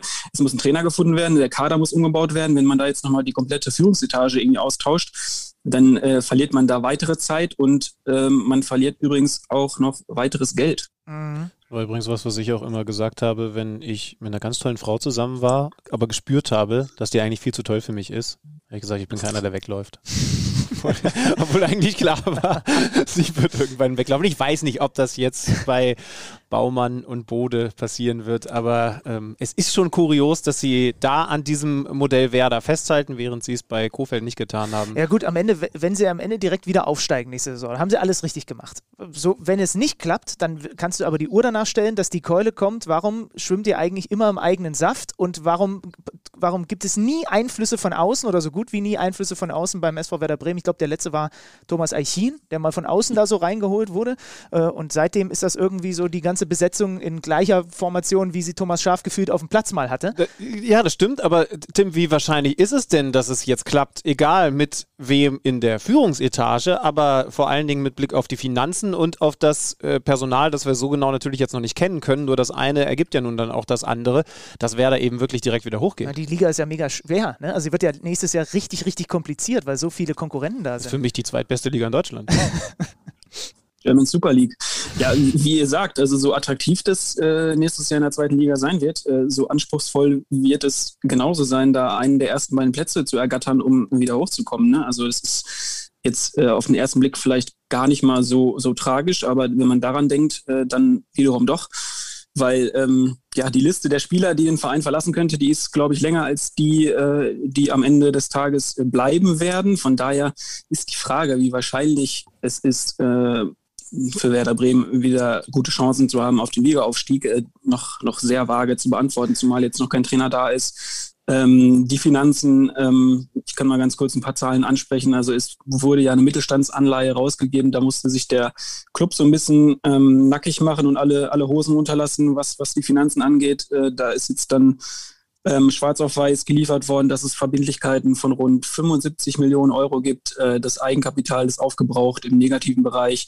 Ähm, ja, ohne Ende solche, solche Zahlen. Ähm, da, da stellt sich dann die Frage, wie soll man da einen, einen wettbewerbsfähigen Kader aufbauen? Wie soll man da Spieler anlocken? Wie soll man da auch einen guten Trainer anlocken?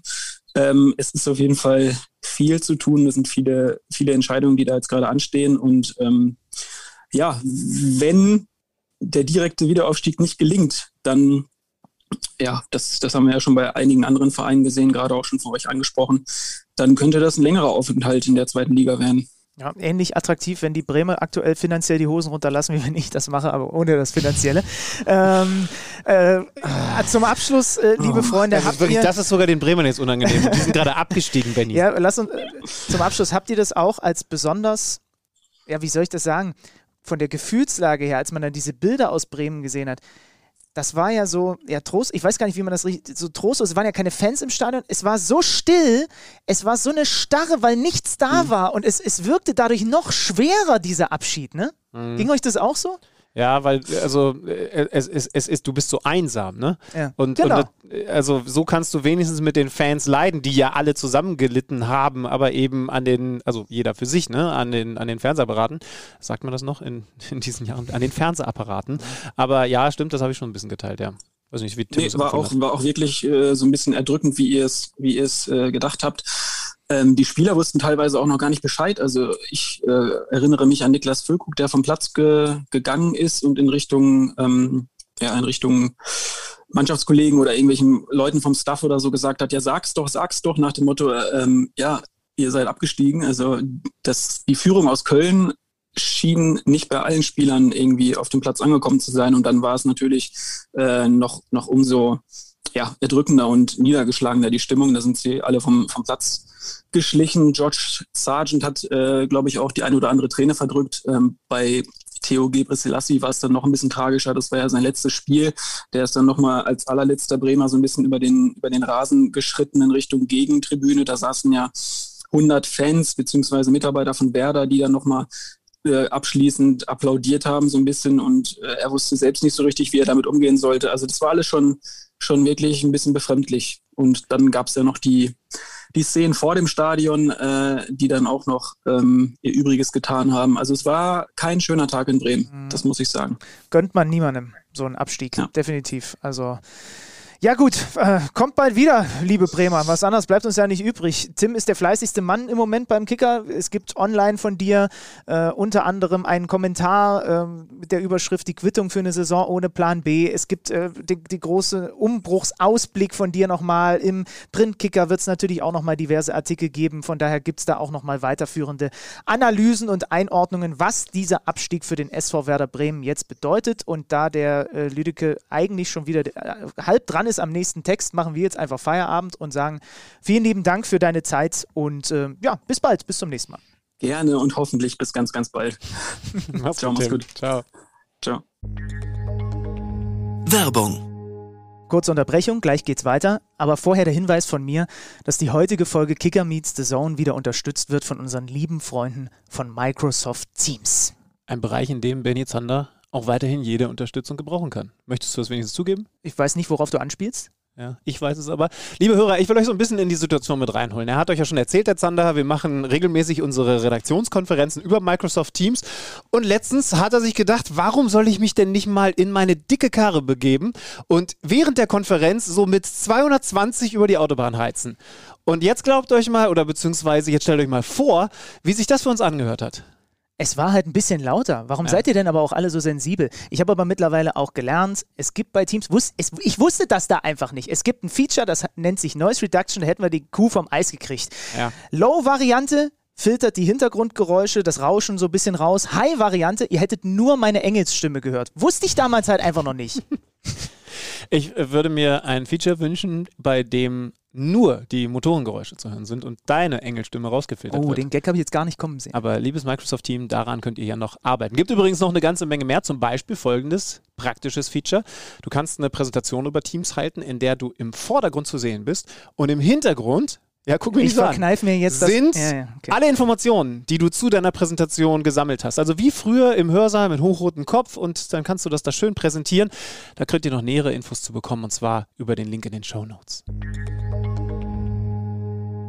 Wo wir den Namen Niklas Füllkrug gerade gehört haben, möchte ich übrigens nicht unerwähnt lassen, dass der genauso wie Rashica und zuletzt eh öfter Osako erstmal nur auf der Bank gesessen haben. Das heißt also, Thomas Schaaf hat im Grunde wieder das gemacht, was Florian Kofeld ja zu Beginn der Saison, ja eigentlich schon zum Ende der vergangenen Saison gemacht hat, nämlich weniger auf Spielerische zu setzen, als eben auf Arbeiter. Also die besten Fußballer, jetzt guck noch mal bitte kurz auf die Aufstellung, Ja. aber die besten Fußballer waren eigentlich auf der Bank.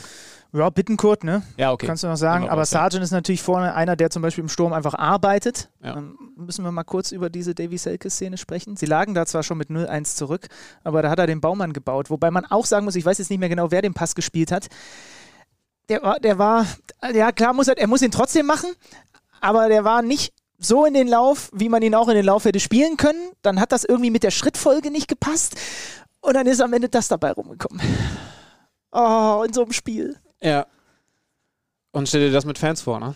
Aber ja. gut, den Satz haben wir auch schon sehr, sehr häufig gesagt. Also unterm Strich, das haben wir ja klargestellt, ist das ein verdienter Abstieg. Ich finde es schon irgendwie, auch wenn es natürlich hart ist und ich habe es letztes Mal schon gesagt, es sind eine Menge Bremen-Fans auch in meinem Freundeskreis und man ist irgendwie dadurch nochmal so ein bisschen näher dran, was die Emotionen angeht, aber hilft ja nichts. Also am Ende sind sie verdient runtergegangen, weil sie selber nicht abgeliefert haben, als es drauf ankam. Ein Punkt aus den letzten zehn Spielen, während andere Vereine, und zu denen müssen wir natürlich jetzt kommen, abgeliefert haben. Ja, lass mich da nochmal kurz anknüpfen, weil das ist ja total wichtig. Also ich habe auch in dieser Saison im Podcast schon mal gesagt, Schalke gehört eigentlich in die Bundesliga und da blutet mir das Herz. Ich habe mir jetzt dann, als ich so darüber nach. Hast du eigentlich das Gefühl, dass die Leute die zweite Liga nächste Saison gut finden werden? Das ist mir noch ein bisschen unterrepräsentiert. Also, vielleicht, wenn der eine oder andere nochmal darauf hinweisen könnte, dass die zweite Liga nächste Saison richtig cool wird, würde ich mich drüber freuen. Und vielleicht können mir auch nochmal jemand erklären, ob Max Kruse gerne Conference League spielen möchte. Habe ich auch kaum am Wochenende mitbekommen. Zurück zum Punkt, weil es dann um die zweite Liga geht, die großen Namen, die da, äh, die da spielen. Und um die es schade ist, dass sie nicht in der Bundesliga sind. So. Am Ende, unterm Strich, ist eine Sache doch ganz klar Fast alle diese Vereine hatten sehr gute bis zumindest gute Voraussetzungen, Startbedingungen, weil sie von Beginn an dabei waren, weil sie irgendwann mal relativ weit oben waren, weil sie, äh, weil sie äh, sich finanzielle Vorteile auch erarbeitet haben, einfach dadurch, dass es halt diese Traditionsvereine sind. Und dann gibt es natürlich miese Personalentscheidungen, dann, aber unterm Strich für mich ist auch das bei Bremen jetzt wieder ein, ein Niedergang mit Ansage, der selbst verschuldet ist. Weil der eine oder andere jetzt so um die Ecke kam, so nach dem Motto, das ist ja nicht vom Himmel gefallen und das ist ja kein Schicksal, was über sie gestülpt wurde von außen, sondern Bremen, genau wie damals der HSV, genau wie in dieser Saison der FC Schalke 04, was in den letzten Saisons begonnen hat, die haben sich das alle selber zuzuschreiben, dass sie nicht mehr Bundesliga spielen. Das kannst du weitermachen bis zu Hannover, bis zu Nürnberg, bis zu den Teams. Jetzt Braunschweig ist wieder in die, in die dritte Liga abgestiegen und so weiter.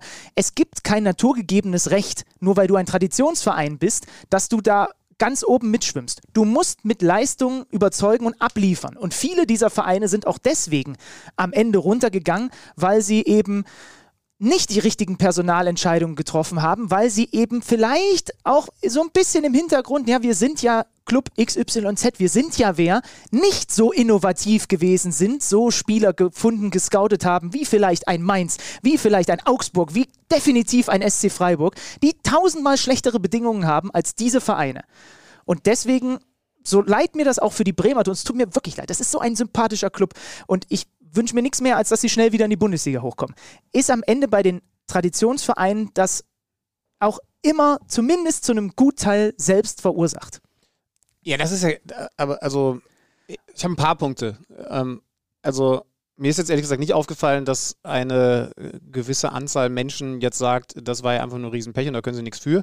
Weil ich finde sogar, dass die drei Vereine, die du jetzt genannt hast, also die beiden Absteiger dieser Saison plus HSV, sich sogar sehr ähneln, dass es nicht ein total plötzlicher Abstieg mhm. gewesen ist, sondern jeweils ein Abstieg, der sich angedeutet hat. Also sie haben mindestens eine, äh, teilweise sogar mehr als eine Saison vorher auch schon schlecht gespielt und um die Klasse kämpfen müssen. Das heißt also, ich finde jetzt nicht, dass da was ganz Überraschendes dabei gewesen ist. Ist mir jetzt ehrlich gesagt auch als als nee, Ausrede in Anführungszeichen auch nie, nie untergekommen. Es, ich finde, es schwingt immer so im Unterton mit, wenn darüber gesprochen wird, ja, und dann haben wir da Mainz und wen auch immer in der Bundesliga und oh Gott, oh Gott, das, das habe ich schon wahrgenommen. Und ich finde, der, der Unterton ist dabei immer diese kleineren Vereine, die hätten das gar nicht verdient, da oben zu sein. Du musst dir die Teilnahme an der Bundesliga, musst du dir allen voran mal durch Leistung verdienen. Ja, aber ich glaube, dass der Ton, weil äh, ich sag dir auch gleich was dazu, er ein bisschen woanders herkommt. Also, gerade wenn du jetzt schaust, dass die Fans wieder zurückkommen, dann kann auch ein sympathischer Verein wie Bielefeld, dann kann ein sympathischer Verein wie Freiburg nicht das ins Stadion bringen, wie es das Weserstadion hinbekommt, wie es auf Schalke passieren kann, wie es beim HSV passieren kann. Das heißt also, ich habe es jetzt immer so wahrgenommen und ich sehe es schon irgendwie auch selber so. Das ist natürlich schade, wenn die alle runtergehen, weil es geht der Bundesliga natürlich ganz viel verloren. So mhm. viel da auch dann reinkommt. Und jetzt dürfen wir Fürth gratulieren, wir dürfen Bochum gratulieren. Und es ist toll, das, das zu sehen. Und wir haben ja unter anderem auch mit Stefan Leite Glückwunsch auch dahin nochmal persönlich gesprochen. Also wir haben ja diese Eindrücke bekommen und auch entsprechend erleben können, wie viel Akribie da auch hintergesteckt hat. Ich ich finde trotzdem, wenn, wenn sie alle runtergehen, dann ist es ein bisschen schade. Und noch ein Punkt. Das sehe ich ja auch so. Ja, aber Werder Bremen darfst du jetzt auch nicht zu schlecht machen, weil also sie haben bessere finanzielle Bedingungen als Freiburg und so. Aber du darfst nicht vergessen, dass die in den Jahren, als sie wirklich ganz oben mitgespielt haben, nicht da gespielt haben, weil sie finanziell dahin gehören, weil, sondern weil sie mit Abstand das beste Scouting hatten, die besten Transfers getätigt haben. Genau. Also die ganzen Ailtons, Pizarros und Co. und die Liste ist ja wirklich lang. Diego, äh, schieß mich tot die haben sie halt geholt, weil sie ein wahnsinnig gutes Scouting hatten. Ne? Und du kannst natürlich jetzt nicht sagen, das muss doch immer gefälligst so weitergehen. Nee, aber es muss zumindest so weitergehen, dass es sich nicht ins Gegenteil verkehrt und das Scouting und die Kaderplanung mittlerweile so ist, dass man am Ende der zweiten Liga landet. Das stimmt, ja. So. Und vor allen Dingen, das muss man dann schon sagen, auch über viele Monate. Genau. Mehr als nur zwölf. Ja, letzte Saison war es auch eng. Und auch da war der Kader schon nicht gut. Ja, so. Und Klar kommt dann Corona dazu und wir haben die Zahlen ja gerade eben gehört, aber das stimmt schon. Man hat, man, man hat auch einfach nichts Gutes hervorgebracht. Ob ein Eigengewächs oder, äh, und ich will jetzt wirklich niemanden vergessen, oder ein, einen guten Transfer, all das ist nicht passiert. Ja, Rashica hätte der sein können, der hätte auch nochmal Geld reingespült. Ach, ja, mein Gott. Also unterm Strich, was bei mir wirklich hängen bleibt, ist diese Stille im Stadion. Mhm. Diese, diese, diese einfach nur Stecker gezogen Atmosphäre. Ja, also Bremen geht runter und der erste FC Köln geht in die Relegation gegen Holstein Kiel. Ich habe die Kieler gestern noch kommentiert. Ein Sieg hätte ihnen gereicht gegen den SV Darmstadt. Ähm, die wirken platt. Ich bin mal sehr gespannt. Sie sind eine spielerisch starke Mannschaft. Auch da haben wir mit Ole Werner drüber gesprochen.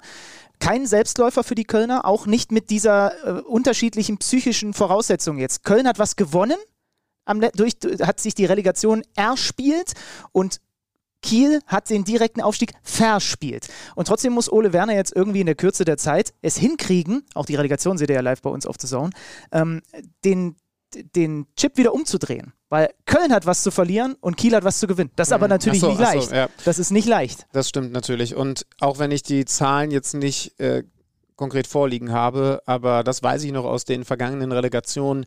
Die Statistik ist ja sehr deutlich, ne? und zwar zugunsten Ja. der Bundesligamannschaft. Ich habe die Zahl nicht ganz genau parat, ihr werdet sie vielleicht haben.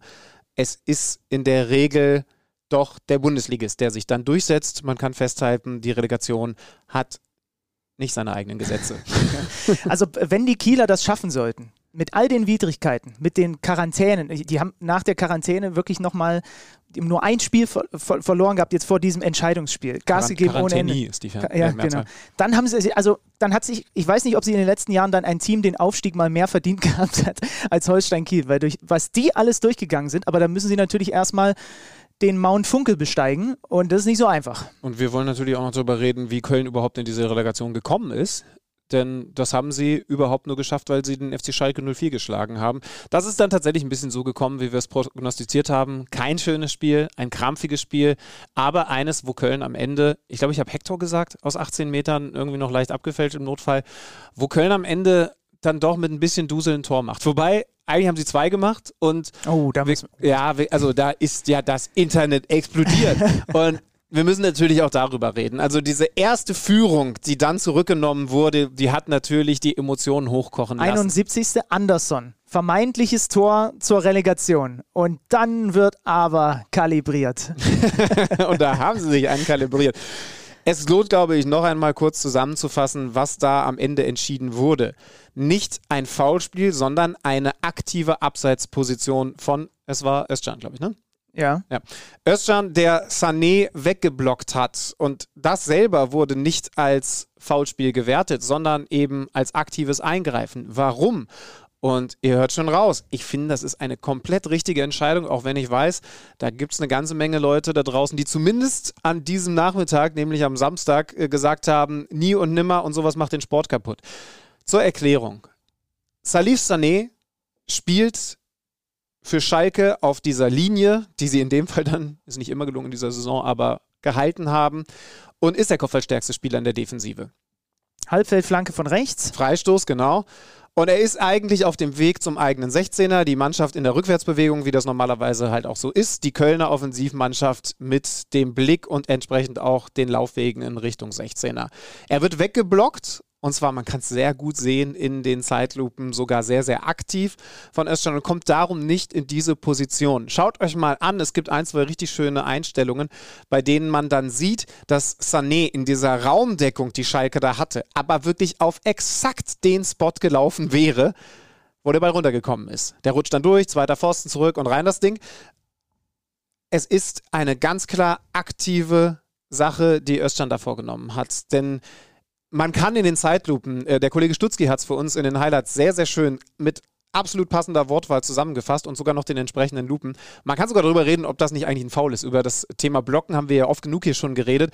Ich bin sogar der Meinung, das musst du, selbst wenn er nicht im Abseits gestanden hätte, abpfeifen, weil das ein, sogar mit dem Arm gearbeitetes Blocken war und das ist einfach nicht erlaubt. Dann wäre es super kleinlich gewesen. So ist es nicht anders zu entscheiden, weil du nicht sagen kannst, nee, er war passiv, denn Jetzt haben einige gesagt, ja, aber Sané hatte ja nichts mit dem Ball zu tun. Hatte er nur deswegen nicht, weil er geblockt wurde. Ansonsten hätte er unter Garantie mit dem Ball zu tun gehabt, denn er war auf dem Weg genau dorthin. Und es war sogar sein absoluter Job.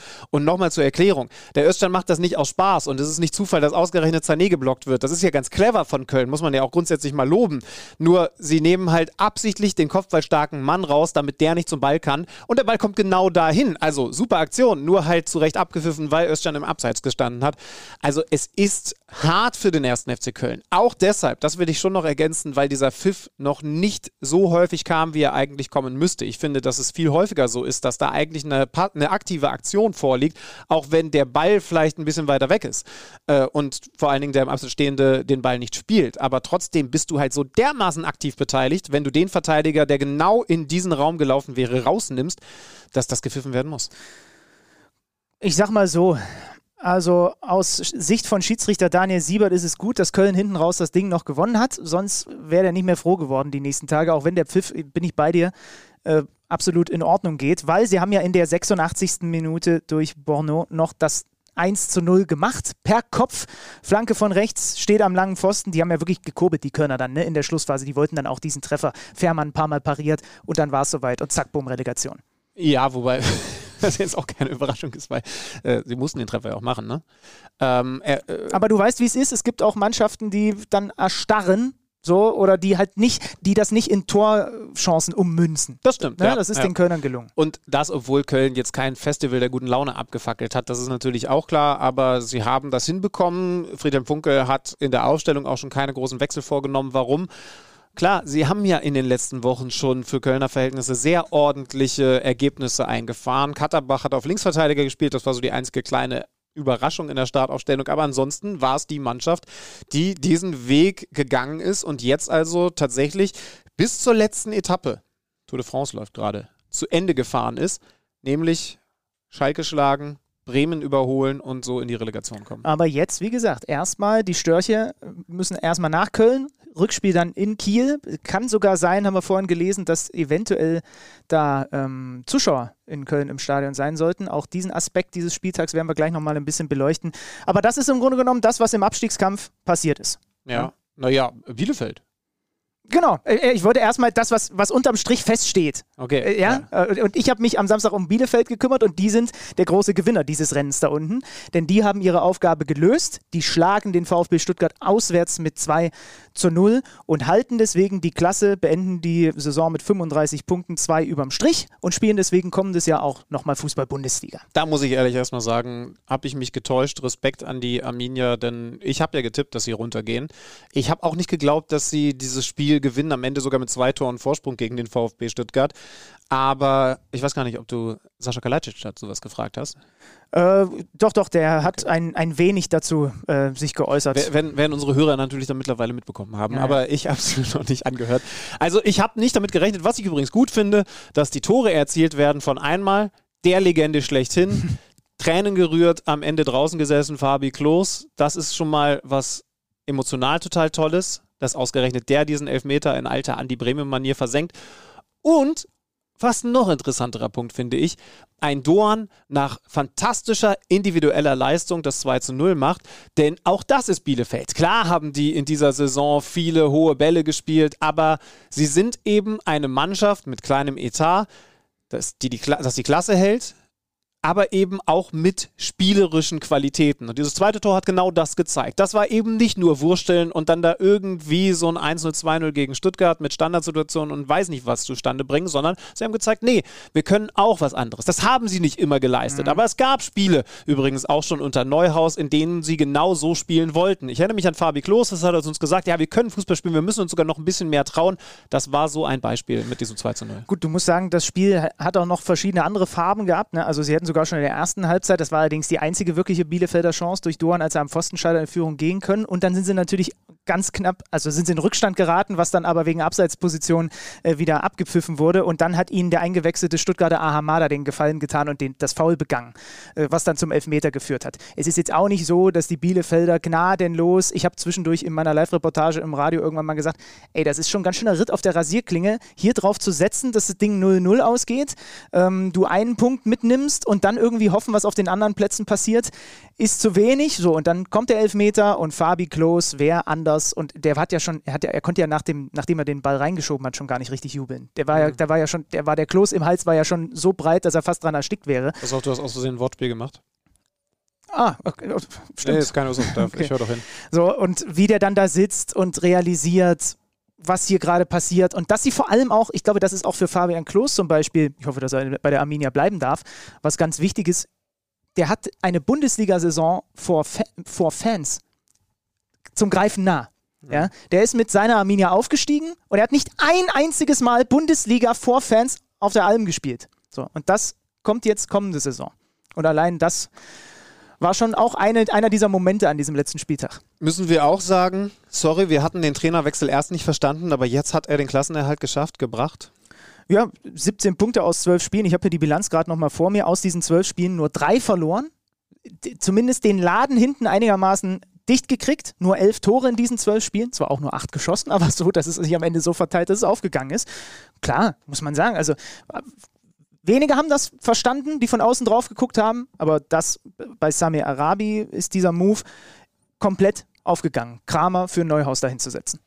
Also Gratulation nach Bielefeld, den anderen Vereinen, die das vorher schon geschafft hatten. Mainz und Co. hatten wir ja schon gratuliert. Jetzt gucken wir natürlich, ihr könnt es bei uns erleben, auf die Relegation mit Köln und Kiel. Also ich habe richtig rausgehört, du hast Köln schon leicht in Favoritenposition. Ja, wobei also Favorit sind sie eh, aber wenn du jetzt tippen müsstest. Die Kieler gefallen mir, nicht nur durch Janis Serra. Das einzige, das große Problem, was die Kieler gerade haben, ich habe das Gefühl, dass äh, Lee komplett überspielt ist. Den konnte, mhm. den, den, konnte der äh, Werner auch nicht schonen in den letzten Spielen nach dieser Quarantäne. Der hat ihn gebraucht und der hat zum Beispiel gegen Darmstadt Darmstadt nicht gut ausgesehen. Sie haben eigentlich vor diesem einen Spiel mit Serra, mit Bartens, auch super formstarke Leute gehabt. Sie sind, also ich, ich, ich was krass sein wird, prognostiziere ich jetzt einfach mal, Friedhelm Funke wird das genauso anlegen. Ja, lass sie doch den Ball haben. Kiel hat ja gerne den Ball auch in der zweiten Liga über ihre, über ihre Innenverteidigung. Oh, oh, guter Punkt. Also, dass das vielleicht sogar noch was ist, was den Kölnern liegt, obwohl normalerweise der Erstligist das genau. Spiel macht. Und also, wir werden ein Spiel ja ein sehen, sein, wo, du, wo du das Gefühl haben kannst, du könntest die Trikots tauschen und dann würde es von den Ligen her passen. Mhm. Weil mit Hauke Wahl und so weiter hinten drin, die Kieler sind schon ein spielstarkes Team und deswegen finde ich trotzdem auch nicht zu unterschätzen. Aber Bundesliga, es ist halt nicht umsonst die letzten Jahre immer so gewesen. Den Fuchs da draußen an der Seitenlinie, es wäre bitter für Kiel, muss ich echt sagen. Mittwoch das Hinspiel und am Samstag, dann eben, wenn auch Champions League-Finale angesagt ist, das Rückspiel um den Klassenerhalt für Köln oder den Aufstieg für Holstein Kiel. Ja, interessante, interessante Punkte. Äh, Kompliment, Kollege Zander, muss ich dir aussprechen, aber du kennst mich. Ich werde jetzt auch gleich wieder in die Pfanne hauen, denn es gilt was, was jetzt noch denn, einmal darauf zu blicken, was wir vor dieser Saison, als wir einst im schönen Breisgau gesessen haben, über die Konstellationen. Ach, das ist doch jetzt unnötig. Beraten, analysiert, prognostiziert haben. Das ist doch jetzt, das will doch auch gar keiner mehr wissen, ist so lange her. Du hast gesagt, die Bayern werden Meister. Glückwunsch dazu nochmal. Dein Problem ist, mit viel mehr hattest du nicht recht. mit gar nichts? Wir hatten übrigens wirklich recht. Ich habe nämlich nochmal reingehört. Das ist die Folge mit Christian Streich. Ihr könnt sie euch nochmal anhören. Wir haben gesagt, dass die Bayern zwar viel Belastung haben werden, aber dass sie diese Vielfachbelastung halt dann doch von allen Vereinen am besten wegstecken können und ja, sich weniger Ausrutscher leisten. Das ist richtig. Wobei, auch da muss man ja irgendwie so eine kleine Klammer noch aufmachen, denn ja, sie haben vor allen Dingen, erinnerst du dich an diese Rückstandsserie, neunmal in Folge ja, oder was? Ja, ja. Und dann haben sie es selbst gegen Mainz und Co. dann immer wieder rumgerissen. Also sie haben sich da tatsächlich keine Ausrutscher geleistet, aber die Bank war definitiv nicht die Stärke von Bayern. Also wenn wir jetzt, ich glaube, wir haben es nicht gesagt, aber wenn wir, jetzt, wenn, wenn wir jetzt gesagt hätten, dass die Bayern ja nun auch vom Kader her am besten aufgestellt sind und deswegen so eine Mehrfachbelastung am besten wegstecken können, dann haben wir da eigentlich falsch Ja, gelegen. der, der, der Flick so, hat ja gar nicht, der, der Flick hat eigentlich seinen Stamm gehabt, mit dem er gespielt hat, ne? so sind sie gegen Paris Ja, rausgegangen. ja. Also ganz ehrlich, gegen Paris waren sie so sehr auf dem Zahnfleisch. Erinnerst du dich an das Spiel? Ich weiß gar nicht, ob wir hier drüber geredet haben, als dann am Ende sogar Javi Martinez vorne in den Sturm reingegangen ist. Natürlich war da auch Verletzungspech mit dabei, aber du hast halt, und da wird sich einiges tun bei den Bayern, mit Leuten wie Saar, wie, mir fallen die Namen nicht Thiago. mehr ein. Äh, äh, Douglas Costa, Douglas Costa, ja, der vielleicht sogar noch am okaysten, aber eine Menge Leute gehabt, die einfach keine Verstärkung gewesen sind von der Bank. Also nicht mal von der Bank eine gute Ergänzung gewesen sind. Und deswegen muss man sagen, in der Meisterschaft haben sie es trotzdem gewuppt. Also umso mehr Respekt an die, an die Stammspieler und die zwei, drei, vier danach. Musiala natürlich die Entdeckung. Das ist auf jeden Fall was sehr, sehr Positives gewesen. Aber ansonsten in der Champions League bin ich der Meinung, sind sie auch deshalb, vielleicht sogar vor allen Dingen deshalb rausgegangen. Aber der Meisterschaft haben wir da zumindest richtig gelegt. weißt du, worüber wir noch gar nicht gesprochen haben? Also Hermann Gerland weg bei den Bayern, Miroslav Klose weg bei den Bayern, Jerome Boateng jetzt weg, David Alaba weg. Schon ganz schön viel im Wandel, ne? naja, über die Spieler haben wir ja in dieser Saison ja, ja, aber, wieder geredet. aber dass auch, der, dass auch zum Beispiel für einen Hermann Gerland im, im Team von äh, Julian Nagelsmann kein Platz ist, ist schon interessant. Mhm. So, Miro, Miro Klose will ja offenbar Headcoach werden, vielleicht irgendwo in der zweiten Liga, Düsseldorf und so hatte ich gelesen. Da ist, also da, da sind auch so, wie soll ich sagen, also Identifikationsfiguren gehen, ja, nicht alle. Thomas Müller bleibt, der wird auch noch bis 50 da spielen, aber es ist schon spannend zu beobachten, was da alles im Fluss und in, Be in Bewegung gekommen ist. Ich habe auf Position 2 getippt, Borussia Mönchengladbach. Also So. du bist jetzt nicht alleine mit deinem Versagen. Was habe ich getippt? Du hast gesagt, ist ein guter Tipp. ich habe wirklich nochmal reingehört. Ach, scheiße.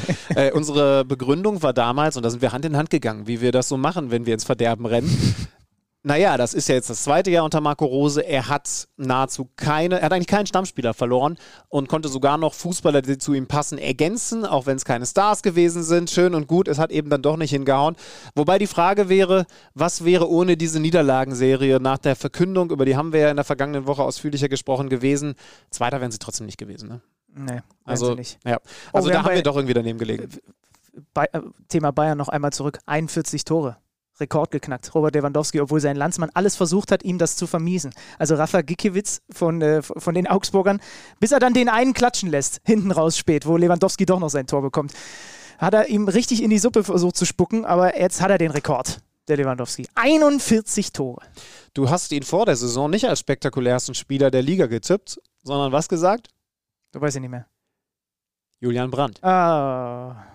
Ja, das ist, ja, das ist natürlich eine der leider, wenn nicht die für mich tatsächlich, habe ich hier auch stehen in meinem Sheet. Spieler, Enttäuschung, Brand. Mhm. Ne, wenn man so, so ein paar Kategorien durchgeht. Ich liebe den, das wird immer so bleiben. Ich will dem am liebsten den ganzen Tag beim Fußballspielen zu gucken, aber auf einem anderen Level bitte nächste Saison wieder. Ja. Vielleicht bei einem anderen Verein, weiß ich gar nicht. Mal gucken. Ich habe Max Kruse gesagt, er hatte Verletzungsprobleme, aber grundsätzlich hat das schon so funktioniert. Da haben wir eben tatsächlich auch richtig gelegen. Wir haben Union als, als Überraschung getippt. Ähm, die hatten gut zusammengestellt, haben natürlich vor allen Dingen Max Kruse vorne geholt, aber es hat funktioniert. Und Mhm. man kann definitiv sagen, Union Berlin ist eine der Mannschaften, die definitiv überzeugt haben. Bei der Hertha, das Lob darf ich dir rüberstecken, hat Benny gesagt, dass er sich nicht sicher ist, ob sie es in die Europa League schaffen. Das Ja. interpretieren wir als richtig. Ja. 12 Ich hab's- Points for, for ja. Germany. Über Augsburg haben wir schon gesprochen. Da hast du gesagt, dass die ganz toll werden. Ich habe gesagt, sie steigen ab. Äh, Es ist ein bisschen eher so mein Tipp gewesen, aber komplett richtig haben wir nicht gelegen. Und jetzt meine Lieblingskategorie von dir damals gestellt. Wie viele Monate ist es jetzt her? Sieben, sechs, Mhm. sechs. Das war September oder so, ja. Wie viele Pflichtspiele macht Alex Nübel? Oh, stimmt. Gesagt habe ich Ja. acht. Und? Geworden sind es vier. einmal Bundesliga, zweimal Champions League, einmal Pokal. Aber ich habe gehört, er will jetzt eine Klausel im Vertrag, dass er ein bisschen häufiger spielt. Ja, kann er ja mal reinverhandeln. Die Klausel im Vertrag könnte heißen, ich wechsle zu Werder Bremen. Oder irgendeinen äh, einen, einen Torhüter sucht. Nee, nach Dortmund kann er nicht wechseln. Aber die wollen ja eh Gregor Kobel. Hat schon durchklingen lassen, dass er sich zumindest mal sehr intensiv mit diesem, äh, mit diesem Angebot beschäftigt. Äh, lass uns mal bitte den Trainer der Saison jetzt wirklich abschließend küren. Also ich habe auch nochmal drüber nachgedacht. Es kamen auch nochmal einige äh, Meldungen von den, von den Hörern rein, einige Nachrichten. Sind wir bei Bo Svensson oder muss man nicht eher auf Urs Fischer gehen jetzt, nachdem sie es in die Conference League geschafft haben? Matarazzo wäre auch noch so ein Tipp. Ja, alles gute Trainer, Oliver Glasner.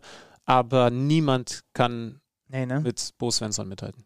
Nee, nach der Rückrunde. Das Nein, ist auch einfach. Du, kannst du nicht anders tun. Ja, ja. Ähm, Spielerüberraschung dieser Saison hätte ich noch Stefan Ortega, wenig überraschend. Der kann vielleicht sogar noch mit zur EM fahren. Äh, muss man ein bisschen hoffen. Er ist jetzt, äh, habe ich das richtig verstanden? Er ist jetzt auf dem DFB-Sofa. Genau. Das wäre doch eigentlich deine Position. So ein großes Sofa. Chips, ja so zugepflastert mit, mit Sponsoren. Und, und da, da, kann man doch sicher auch einen guten Podcast machen. Und da auf dem DFB-Sofa. Ja. Aber das ist bestimmt, das, das DFB-Sofa ist, ist keins, wo man sich so rauffläzen kann. Und ich brauche so ein großes Sofa mit viel Platz. Das mhm. ist so eins, da sitzt man dann und man fühlt sich so beengt. Zu, zu große Kissen, alles ein bisschen zu hart und nicht gemütlich. Und Wataru Endo übrigens, habe ich vorhin mit äh, Sascha auch drüber gesprochen. Eine der Entdeckungen für mich dieser Saison. Ich würde noch andere Linien mit reinwerfen. Hab ich, dem habe ich nicht zugetraut, dass er von Jo spielt gut mit mhm. zu, vielleicht ist er unser Bester bei Leipzig wird. Also, Spiel, komm, spiele ich dir noch rüber. Manager des Jahres? Ich habe einen ganz klaren Favoriten. Du hast einen ganz klaren Favoriten, jemand, der gut eingekauft hat, der den Kader toll zusammengestellt hat. Ja, wir, wir, da sind wir bei Union, da sind wir. Nee, weiter runter kann ich ja nicht gehen. Ich gehe wieder nach oben und ich bin bei Schmaddi. Freddy Bobic. Ja, ich, ich, wusste, dass du Schmaddi sagst, ja, aber. Muss. Also ganz, sorry, muss. Ja? Sorry. Also. Das, ist, das steht für mich außer Frage. Noch, ja gut, Union hatte natürlich schon viel zusammengehalten. Als Tor der Saison hätte ich den Haaland Seitfallzieher. Wobei Schmaddi ist schon richtig gut, ne? Mit, mit Riedle Baku, den musst du auch erstmal, ist ja auch eine Überraschung, oder? Also, äh, so angeblich holt er jetzt Marc van Bommel als Glasner-Nachfolger. Mhm. Das scheint sich immer mehr abzuzeichnen. Äh, ja, Tor der Saison ist mir sofort der Seitfallzieher von Haaland eingefallen. Im Derby auch noch. Ja, ja, ich weiß. Ähm, aber ich weiß auch, dass wir häufiger mal gesagt haben, das war übrigens ein wunderschönes Tor. Es gab noch ich, ein richtig geiles Leverkusener Tor, was sie rausgespielt mhm. haben, wo Wirtz, glaube ich, mit dran beteiligt war. Oh ja, stimmt. Gegen Dortmund. Nee, bin mir nicht mhm. ganz sicher. Ja. Äh, Jonas ich, hatte einen. Hätte ich, hätte ich recherchieren müssen. Entschuldige. Ja. Geste der Saison. Trikotwechsel oder Spalier auf jeden Fall für Manuel Gräfe in seinem letzten Spiel in Dortmund. Das war äh, eine der Gesten der Saison. Dann hinten raus, dass Lars Bender sich nochmal mit einem Elfmetertor verabschieden äh, durfte. ich habe jetzt eine un unpopular Opinion, dann darfst du weiterreden. Gräfe, super Typ, hat auch nochmal richtig Eindruck hinterlassen und es sagt auch mhm. was über dich aus, wenn du, wenn, mhm. wenn du so viele Fürsprecher hast. Ich musste irgendwann dann so ein bisschen umschwenken und habe mir gedacht, was sind mit den anderen beiden? Also Guido, Guido Winkmann und wer war der dritte? Schmidt, ne? Ja. ja. Also da sind halt auch noch zwei andere und ähm, naja, also bei dem einen wird jetzt Spalier gestanden, schön und gut, aber Markus Schmidt. Markus Schmidt zum Beispiel. Hat nicht Markus Schmidt sogar ein Herz, was eigentlich eine mega geile Aktion ist, mit Freistoßspray ein Herz in den Boden, äh, von welchem Stadion, wo er zum Abschluss war, gemacht. Echt? Und dann noch mit den Auswärtsfans gefeiert oder so. Ich muss das nochmal kurz nebenbei googeln. Aber, aber das ist so ein bisschen untergegangen, weißt du? Und jetzt ist natürlich die Frage, kann man Manuel Greve dafür jetzt einen Vorwurf machen? Wahrscheinlich nicht, wobei er, das darf man auch einmal sagen, schon auch für sich selber ein bisschen gearbeitet hat, ne? Also was Stimmen angeht. Aber hey, der will weiter Schiedsrichter sein, also warum nicht ein bisschen wirbeln? Ja, also die Frage, die sich mir nur stellt, ist ihm erst ein paar Monate vorher klar geworden, dass er irgendwann 47 wird? Also warum hat der ganze, das ganze äh, Bohai und wie gesagt, was man so gehört hat, hat er schon ordentlich getrommelt, dass auch äh, der ein oder andere in der Bundesliga sich nochmal öffentlich dazu äußern soll, dass er doch jetzt bitte bleiben soll. Es ist ihm ja jetzt nicht erst, also ist ja klar gewesen, wann er 47 wird, ne? Also warum fängst du denn dann erst in den letzten Zügen die, des, dieser ganzen Geschichte damit an? Ja, ich, ich verstehe natürlich, was du meinst. Und trotzdem wird er als Schiedsrichter und von seiner ganzen Art, Spiele zu leiten, der Liga komplett abgehen. Woran erkennst du, dass Markus Schmidt als Schiedsrichter wirklich ein bisschen underrated gewesen ist, ein bisschen zu sehr unterm Radar geflogen ist. Wenn du Markus Schmidt Abschied googelst, dann stößt du erst einmal auf die Schlagseite der Allgemeinen Zeitung, Pfarrer Markus Schmidt nimmt Abschied in Hochheim. Und der darf nicht vor Schiedsrichter Marco Schmidt sein. Vielleicht habe ich ihn auch, äh, habe ich mir vertan bei dieser Abschiedsszene, aber ich bin relativ sicher, dass das irgendwo auf Twitter. Nee, du bist ja meine, eigentlich sehr sicher. in meine Timeline gespült ja, ja. wurde und das reicht normalerweise als Quelle.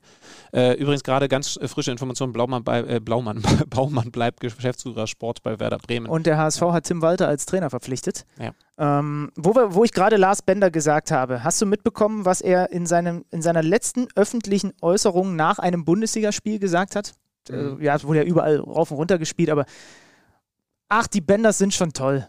Und es ist so schade, dass sie so oft nur zugucken durften, weil sie sich so für ihr Team aufgeopfert haben mit ihrem Körper, dass sie jetzt schon ja, gefühlt zu früh ihre Karriere beenden. Es ist, aus, es ist ihre Entscheidung, die können ihre Karriere beenden, wann auch immer sie wollen. Das gilt übrigens genau das gleiche gilt übrigens dafür, wenn Marco Reus absagt, dass er bei der EM nicht dabei ist. Es braucht sich niemand hinstellen und zu verurteilen, wie das denn sein kann, wenn er sein Land vertreten darf bei der EM, dass er da einfach Nein sagt. Das ist immer die individuelle Entscheidung von jedem selbst. Und das hey, du Vogel, du hättest auch einfach den Bonusteil von letzten Mittwoch doch. hören können, da habe ich das auch schon gesagt. Habe ich doch. Ja. Aber die übrigens noch machen. 15 Minuten extra Version hinten rangehängt an die vergangene Folge zum Thema DFB-Kader-Nominierung. Holen wir uns mal die Benders in dem Podcast bitte. Muss man, äh, aber äh, ist das nicht eine Form des Rassismus, wenn du jetzt wieder nur von beiden sprichst? Nee, wir, wir, können, wir können Lars nehmen, ist doch kein ja. Problem. Also wir müssen, wir, nein, wir also ich möchte gerne einfach mit einem der beiden Benders reden. Gut. Ja, ja? Dann, äh, dann fragen wir da gerne an. Und wenn sie beide kommen wollen, dann machen wir das natürlich. Aber generell erstmal nur, hey Benders, wollt ihr mal was mit uns machen? Das ist doch doof. Also ja. das würde mich das ärgern. Ja. ja. Ja. Naja, gut. Ich will auch nicht ständig in einem Anzug mit dir genannt werden. Haben wir sonst noch irgendwelche Awards zu verteilen? Eigentlich nicht, ne? Nee, also ich glaube, Spieler der Saison muss man, wenn jemand den Müller-Rekord bricht, ja. nicht drüber reden. Ähm, Überraschungen und so weiter haben wir ja durchthematisiert. Wir gucken natürlich jetzt auf die Relegation und wir können eventuell den Zuhörern langsam mal verraten, was wir in den nächsten Wochen so machen. Spoiler, kein Urlaub. Mhm. Ja, bist du jetzt traurig oder was? Nö, die Saison, ich bin jetzt erstmal noch bei der, bei der Saisonverarbeitung gerade. Es ist jetzt einfach, jetzt, klar, Relegation, aber jetzt ist einfach. Aber EM ist ja schon wieder, du sagst es ja, ist ja schon wieder. Jetzt hast du es verstanden. Leute, es gibt ja. Kicker Meets the Zone ja, auch während der Europameisterschaft. Aber ich war gerade noch so gedanklich bei der mhm. Bundes... Ich habe übrigens noch, ich würde dir gerne noch äh, kurz das Gedankenexperiment, wie, heute, heute, du bist immer der, der auf die Zeit achtet bei uns in diesem Podcast. Heute ist das egal, das wird eine XXL-Folge. Es ist der letzte Spieltag. Hirngespinst, weil wir beide gerade NBA Playoffs kommentiert haben. Ich habe jetzt mal die, ich, ich hätte mal die Paarung, wenn wir Playoffs in der Bundesliga um die Meisterschaft spielen würden.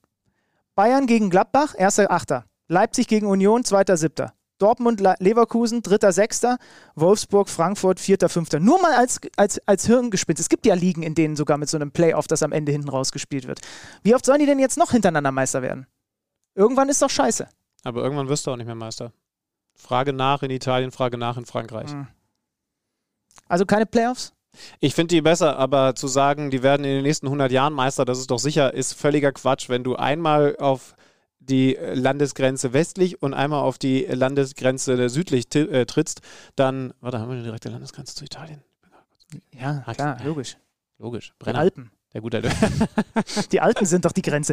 Ähm, aber, aber jetzt, äh, weil, was ist das Schöne an den Playoffs? Ich meine, dir muss ich das nicht erklären. Wie gesagt, wir, wir sind ja gerade im, im NBA und BBL Playoff-Fieber drin.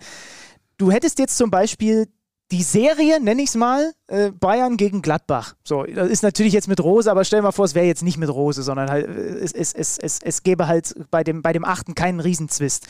Und dann hättest du drei Spiele mindestens. Und du hättest Anpassungen im Verlauf dieser, dieser, dieser Spiele. Oder meinst du, dass sich das gar nicht so rauskristallisiert, wie das beim Basketball der Fall ist? Weil Nein, das ist weil ja das Geile an den Playoffs. kennt man schon am Fußball. Das ist ja das Geile an den Playoffs irgendwie. Ja, du hast so eine Serie, die dann immer wieder gegeneinander, immer wieder. Aber gut, ja, wenn die Bayern fünfmal. also also ja. das, das ist nichts so Neues und irgendwann, nee, ähm, lange Serien machst du nicht. Das, okay. das, das, darfst du auch nicht machen. Und selbst wenn die, dann gewinnen die Bayern 5 x 5 0 hast du auch nichts gekonnt. Ja, also, ja im Ernst, also das, das, das wäre schlecht für den Fußball. Wenn, dann musst du es in Super Bowl-Manier machen. Also. Ein Spiel. Ja. Finalturnier. Du musst kein Turnier draus machen. Du machst halt einfach eine K.O.-Phase, die spielen gegeneinander. Äh, die, die bessere Mannschaft hat Heimrecht und dann ist am Ende einer Meister. Mhm. So, also, ja, also wenn ja, dann ja. so, weil wenn du Best of Seven machst, dann gewinnen die Bayern regelmäßig alle Spiele und dann ist ja, doof. Ja, ist auch doof, stimmt. und außerdem wären es halt auch wieder zu viele Spiele. Also die, die nee, gehe ich nicht mehr. Der Kalender hat aber noch Platz. Also da kriegen wir noch Spiele unter, das ist kein Problem. Ähm, so, EM gleich. Nächstes Thema, was hier bei mir noch steht. Zuschauer in und vor Stadien. Ähm, das ist ein Thema, was äh, viel heiß diskutiert wurde in den letzten Tagen auf unterschiedlichste Arten und Weisen. Was haben wir unterm Strich gesehen? Wir haben gesehen, dass der Großteil der Vereine gesagt hat, bitte kommt nicht. Und die Leute sind trotzdem gekommen. Wir haben daraufhin einen hysterisch keifenden Twitter-Mob gesehen, der alles und jeden verurteilt hat, der bei drei nicht auf dem Baum ist wie, wie stehen wir denn jetzt zu diesem Thema? Ich habe dieses Thema verfolgt, ich habe mich dazu nirgendwie in irgendeiner Art und Weise geäußert, ich habe mir das angeguckt, das ist echt ein Thema, was, wo mich irgendwie alle Seiten nerven. Also unterm Strich steht ja fest, es ist immer noch Pandemie, auch wenn jetzt äh, schön geimpft wird in einer, in einer Tour. Deswegen ist es jetzt nicht geil, ohne Maske und ohne Abstand in einer Riesengruppe irgendwo rumzustehen. So, weil gefühlt ist ja das Ende dieser Misere zum Greifen nah. Punkt Nummer eins. Es ist aber auch nicht geil, dass irgendwie gerade jeder rumrennt und Bilder von irgendwelchen Menschengruppen macht und die ins Internet stellt, um noch fünf Likes abzugreifen und zu erklären, was das alles für eine Scheiße ist und was das eigentlich soll. Das ist nämlich auch nicht irgendwie, das, das finde ich auch irgendwie ein bisschen eklig.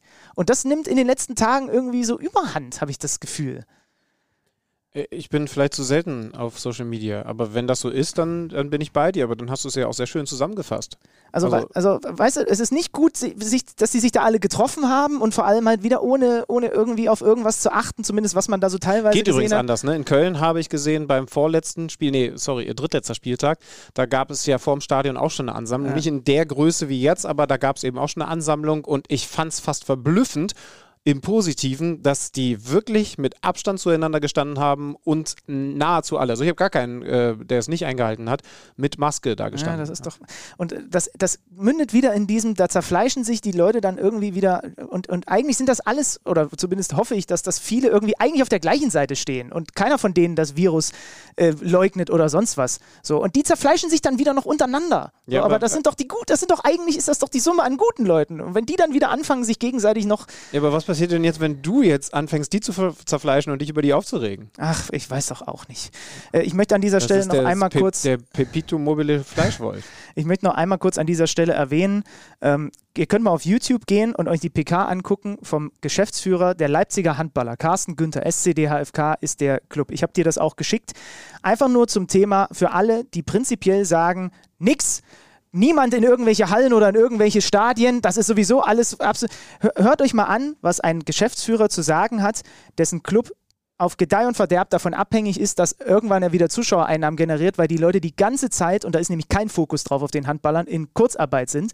Und er sinngemäß den Satz sagt, wenn mein Spieler, ich den da hinstelle mit einer Gitarre und er kroatische Volkslieder singt, dann dürfen wir 2000 Leute hier in die Halle lassen. Wenn wir Handball spielen wollen, dürfen wir das nicht. Ähm, da geht es dann um so Themen wie Verhältnismäßigkeit und dass manche Dinge auch einfach, einfach nicht mitgedacht werden. So, das nur mal so am, am, am Rande. Der Verein heißt SCD, SCD HFK Leipzig, ja. ja. Kennst, ja, dann aber HDL. Die Deutsche Hochschule für Körperkultur ist es, glaube ich. Wenn mir nicht alles täuscht. Ja, das führt jetzt zu weit weg. Ja, jetzt, ach, vielleicht hätte ich es auch einfach nicht anreißen sollen, das Thema. Tut mir leid. Ist doch gut. Nur äh, komm wieder runter. Machen wir eine Woche Urlaub und dann sind wir wieder für euch da. Denn ich habe das vorhin schon mal versucht, einmal dezent zu platzieren. Es wird Kicker Meets the Zone auch während der Europameisterschaft geben. Und ich habe mal durchgezählt. Wir haben in dieser Saison insgesamt neun Spieler im Interview gehabt, die mindestens mal im vorläufigen Kader ihrer, ihres Landes stehen. Leno, Klostermann, Gosens, Hofmann, Müller, Volland. Herzlichen Glückwunsch, Kevin. Bei uns noch. Habt ihr auch mit, hast du auch mit Oliver Hartmann drüber gesprochen? Aber mach's ruhig alles nochmal. Ja, ist jetzt dann doch dabei. Emil Forsberg, gerade gehört Sascha Kalajdzic und ich weiß gar nicht, ob Vincenzo Grifo jetzt ist schon in den Finalkader. Hat er schon geschafft? Ich weiß nicht, ob es der finale Kader ja. ist, aber auf jeden Fall ist er ja. Aber wir waren quasi die ganze Saison sowieso schon ein EM-Podcast. Äh, Sascha hat ja auch gerade nochmal seinen Ausblick auf die EM gegeben. Und wir werden auch ab und zu unseren Senf zu den Geschehnissen bei der EM geben. Ja, wobei wir jetzt nicht sagen wollen, dass die wegen uns da hinreisen. Also wir können auch richtig, wir können auch richtig Misserfolg bringen. Sorry, Daniel Thun. Nochmal liebe Grüße nach Hamburg, Osnabrück oder wo auch immer hin. So, ich habe keine Themen mehr. Bei, bei, mir steht hier noch der Ulf Kirsten Gin, den ich zu Hause habe, den ich getestet habe. Kann ich empfehlen. Und das wäre es eigentlich. Dann wäre ich durch mit meinem Apparat. Ich bin seit 15 Minuten durch, aber ich habe dir nochmal gerne zugehört und die Hörer, ich kenne sie doch, haben das natürlich auch getan. Also schön, dass ihr uns diese Saison begleitet habt, dass wir euch begleiten durften. Beim äh, Joggen, beim Fahrradfahren, beim einfach nur auf der DFB-Couch sitzen. Schön, dass ihr uns mit reingenommen habt. Wie gesagt, wir machen jetzt eigentlich ja nur eine Woche Pause und dann sind wir mit all den Emotionen, die der hochrote Kopf des Kollegen Zander in sich trägt, wieder für euch da. Wird Einschätzungen zum DFB geben, also dann wirklich nochmal ein bisschen tiefer gehende Analysen. Ist diese Mannschaft gut zusammengesetzt? Immer mehr in mir spricht dafür, dass der Rechtsverteidiger Jo Kimmich heißen muss. Benny Zander wird eine andere Meinung haben. Nee. Oder nicht? Okay, dann haben wir es geklärt. Wir kommen dann mit der zweiten Folge raus. Wir analysieren das erste Gruppenspiel von Deutschland. Gut, okay. Ich habe mich leer geredet jetzt gerade. Es war zu emotional. Endlich mal. Dann Das wird es war's. jetzt ein guter Abend für mich. Macht euch einen ebenso schön mit dieser Folge. Nee, die ist jetzt vorbei. Ich hoffe, ihr hattet einen guten Abend. Hört sie nochmal von vorne. Ja, da waren echt auch ein paar richtig gute Infos, die man erst beim zweiten Hören kapiert. Tschüssi. Ciao. Kicker meets the Zone, der Fußball-Podcast. Präsentiert von Tipico Sportwetten mit Alex Schlüter und Benny Zander.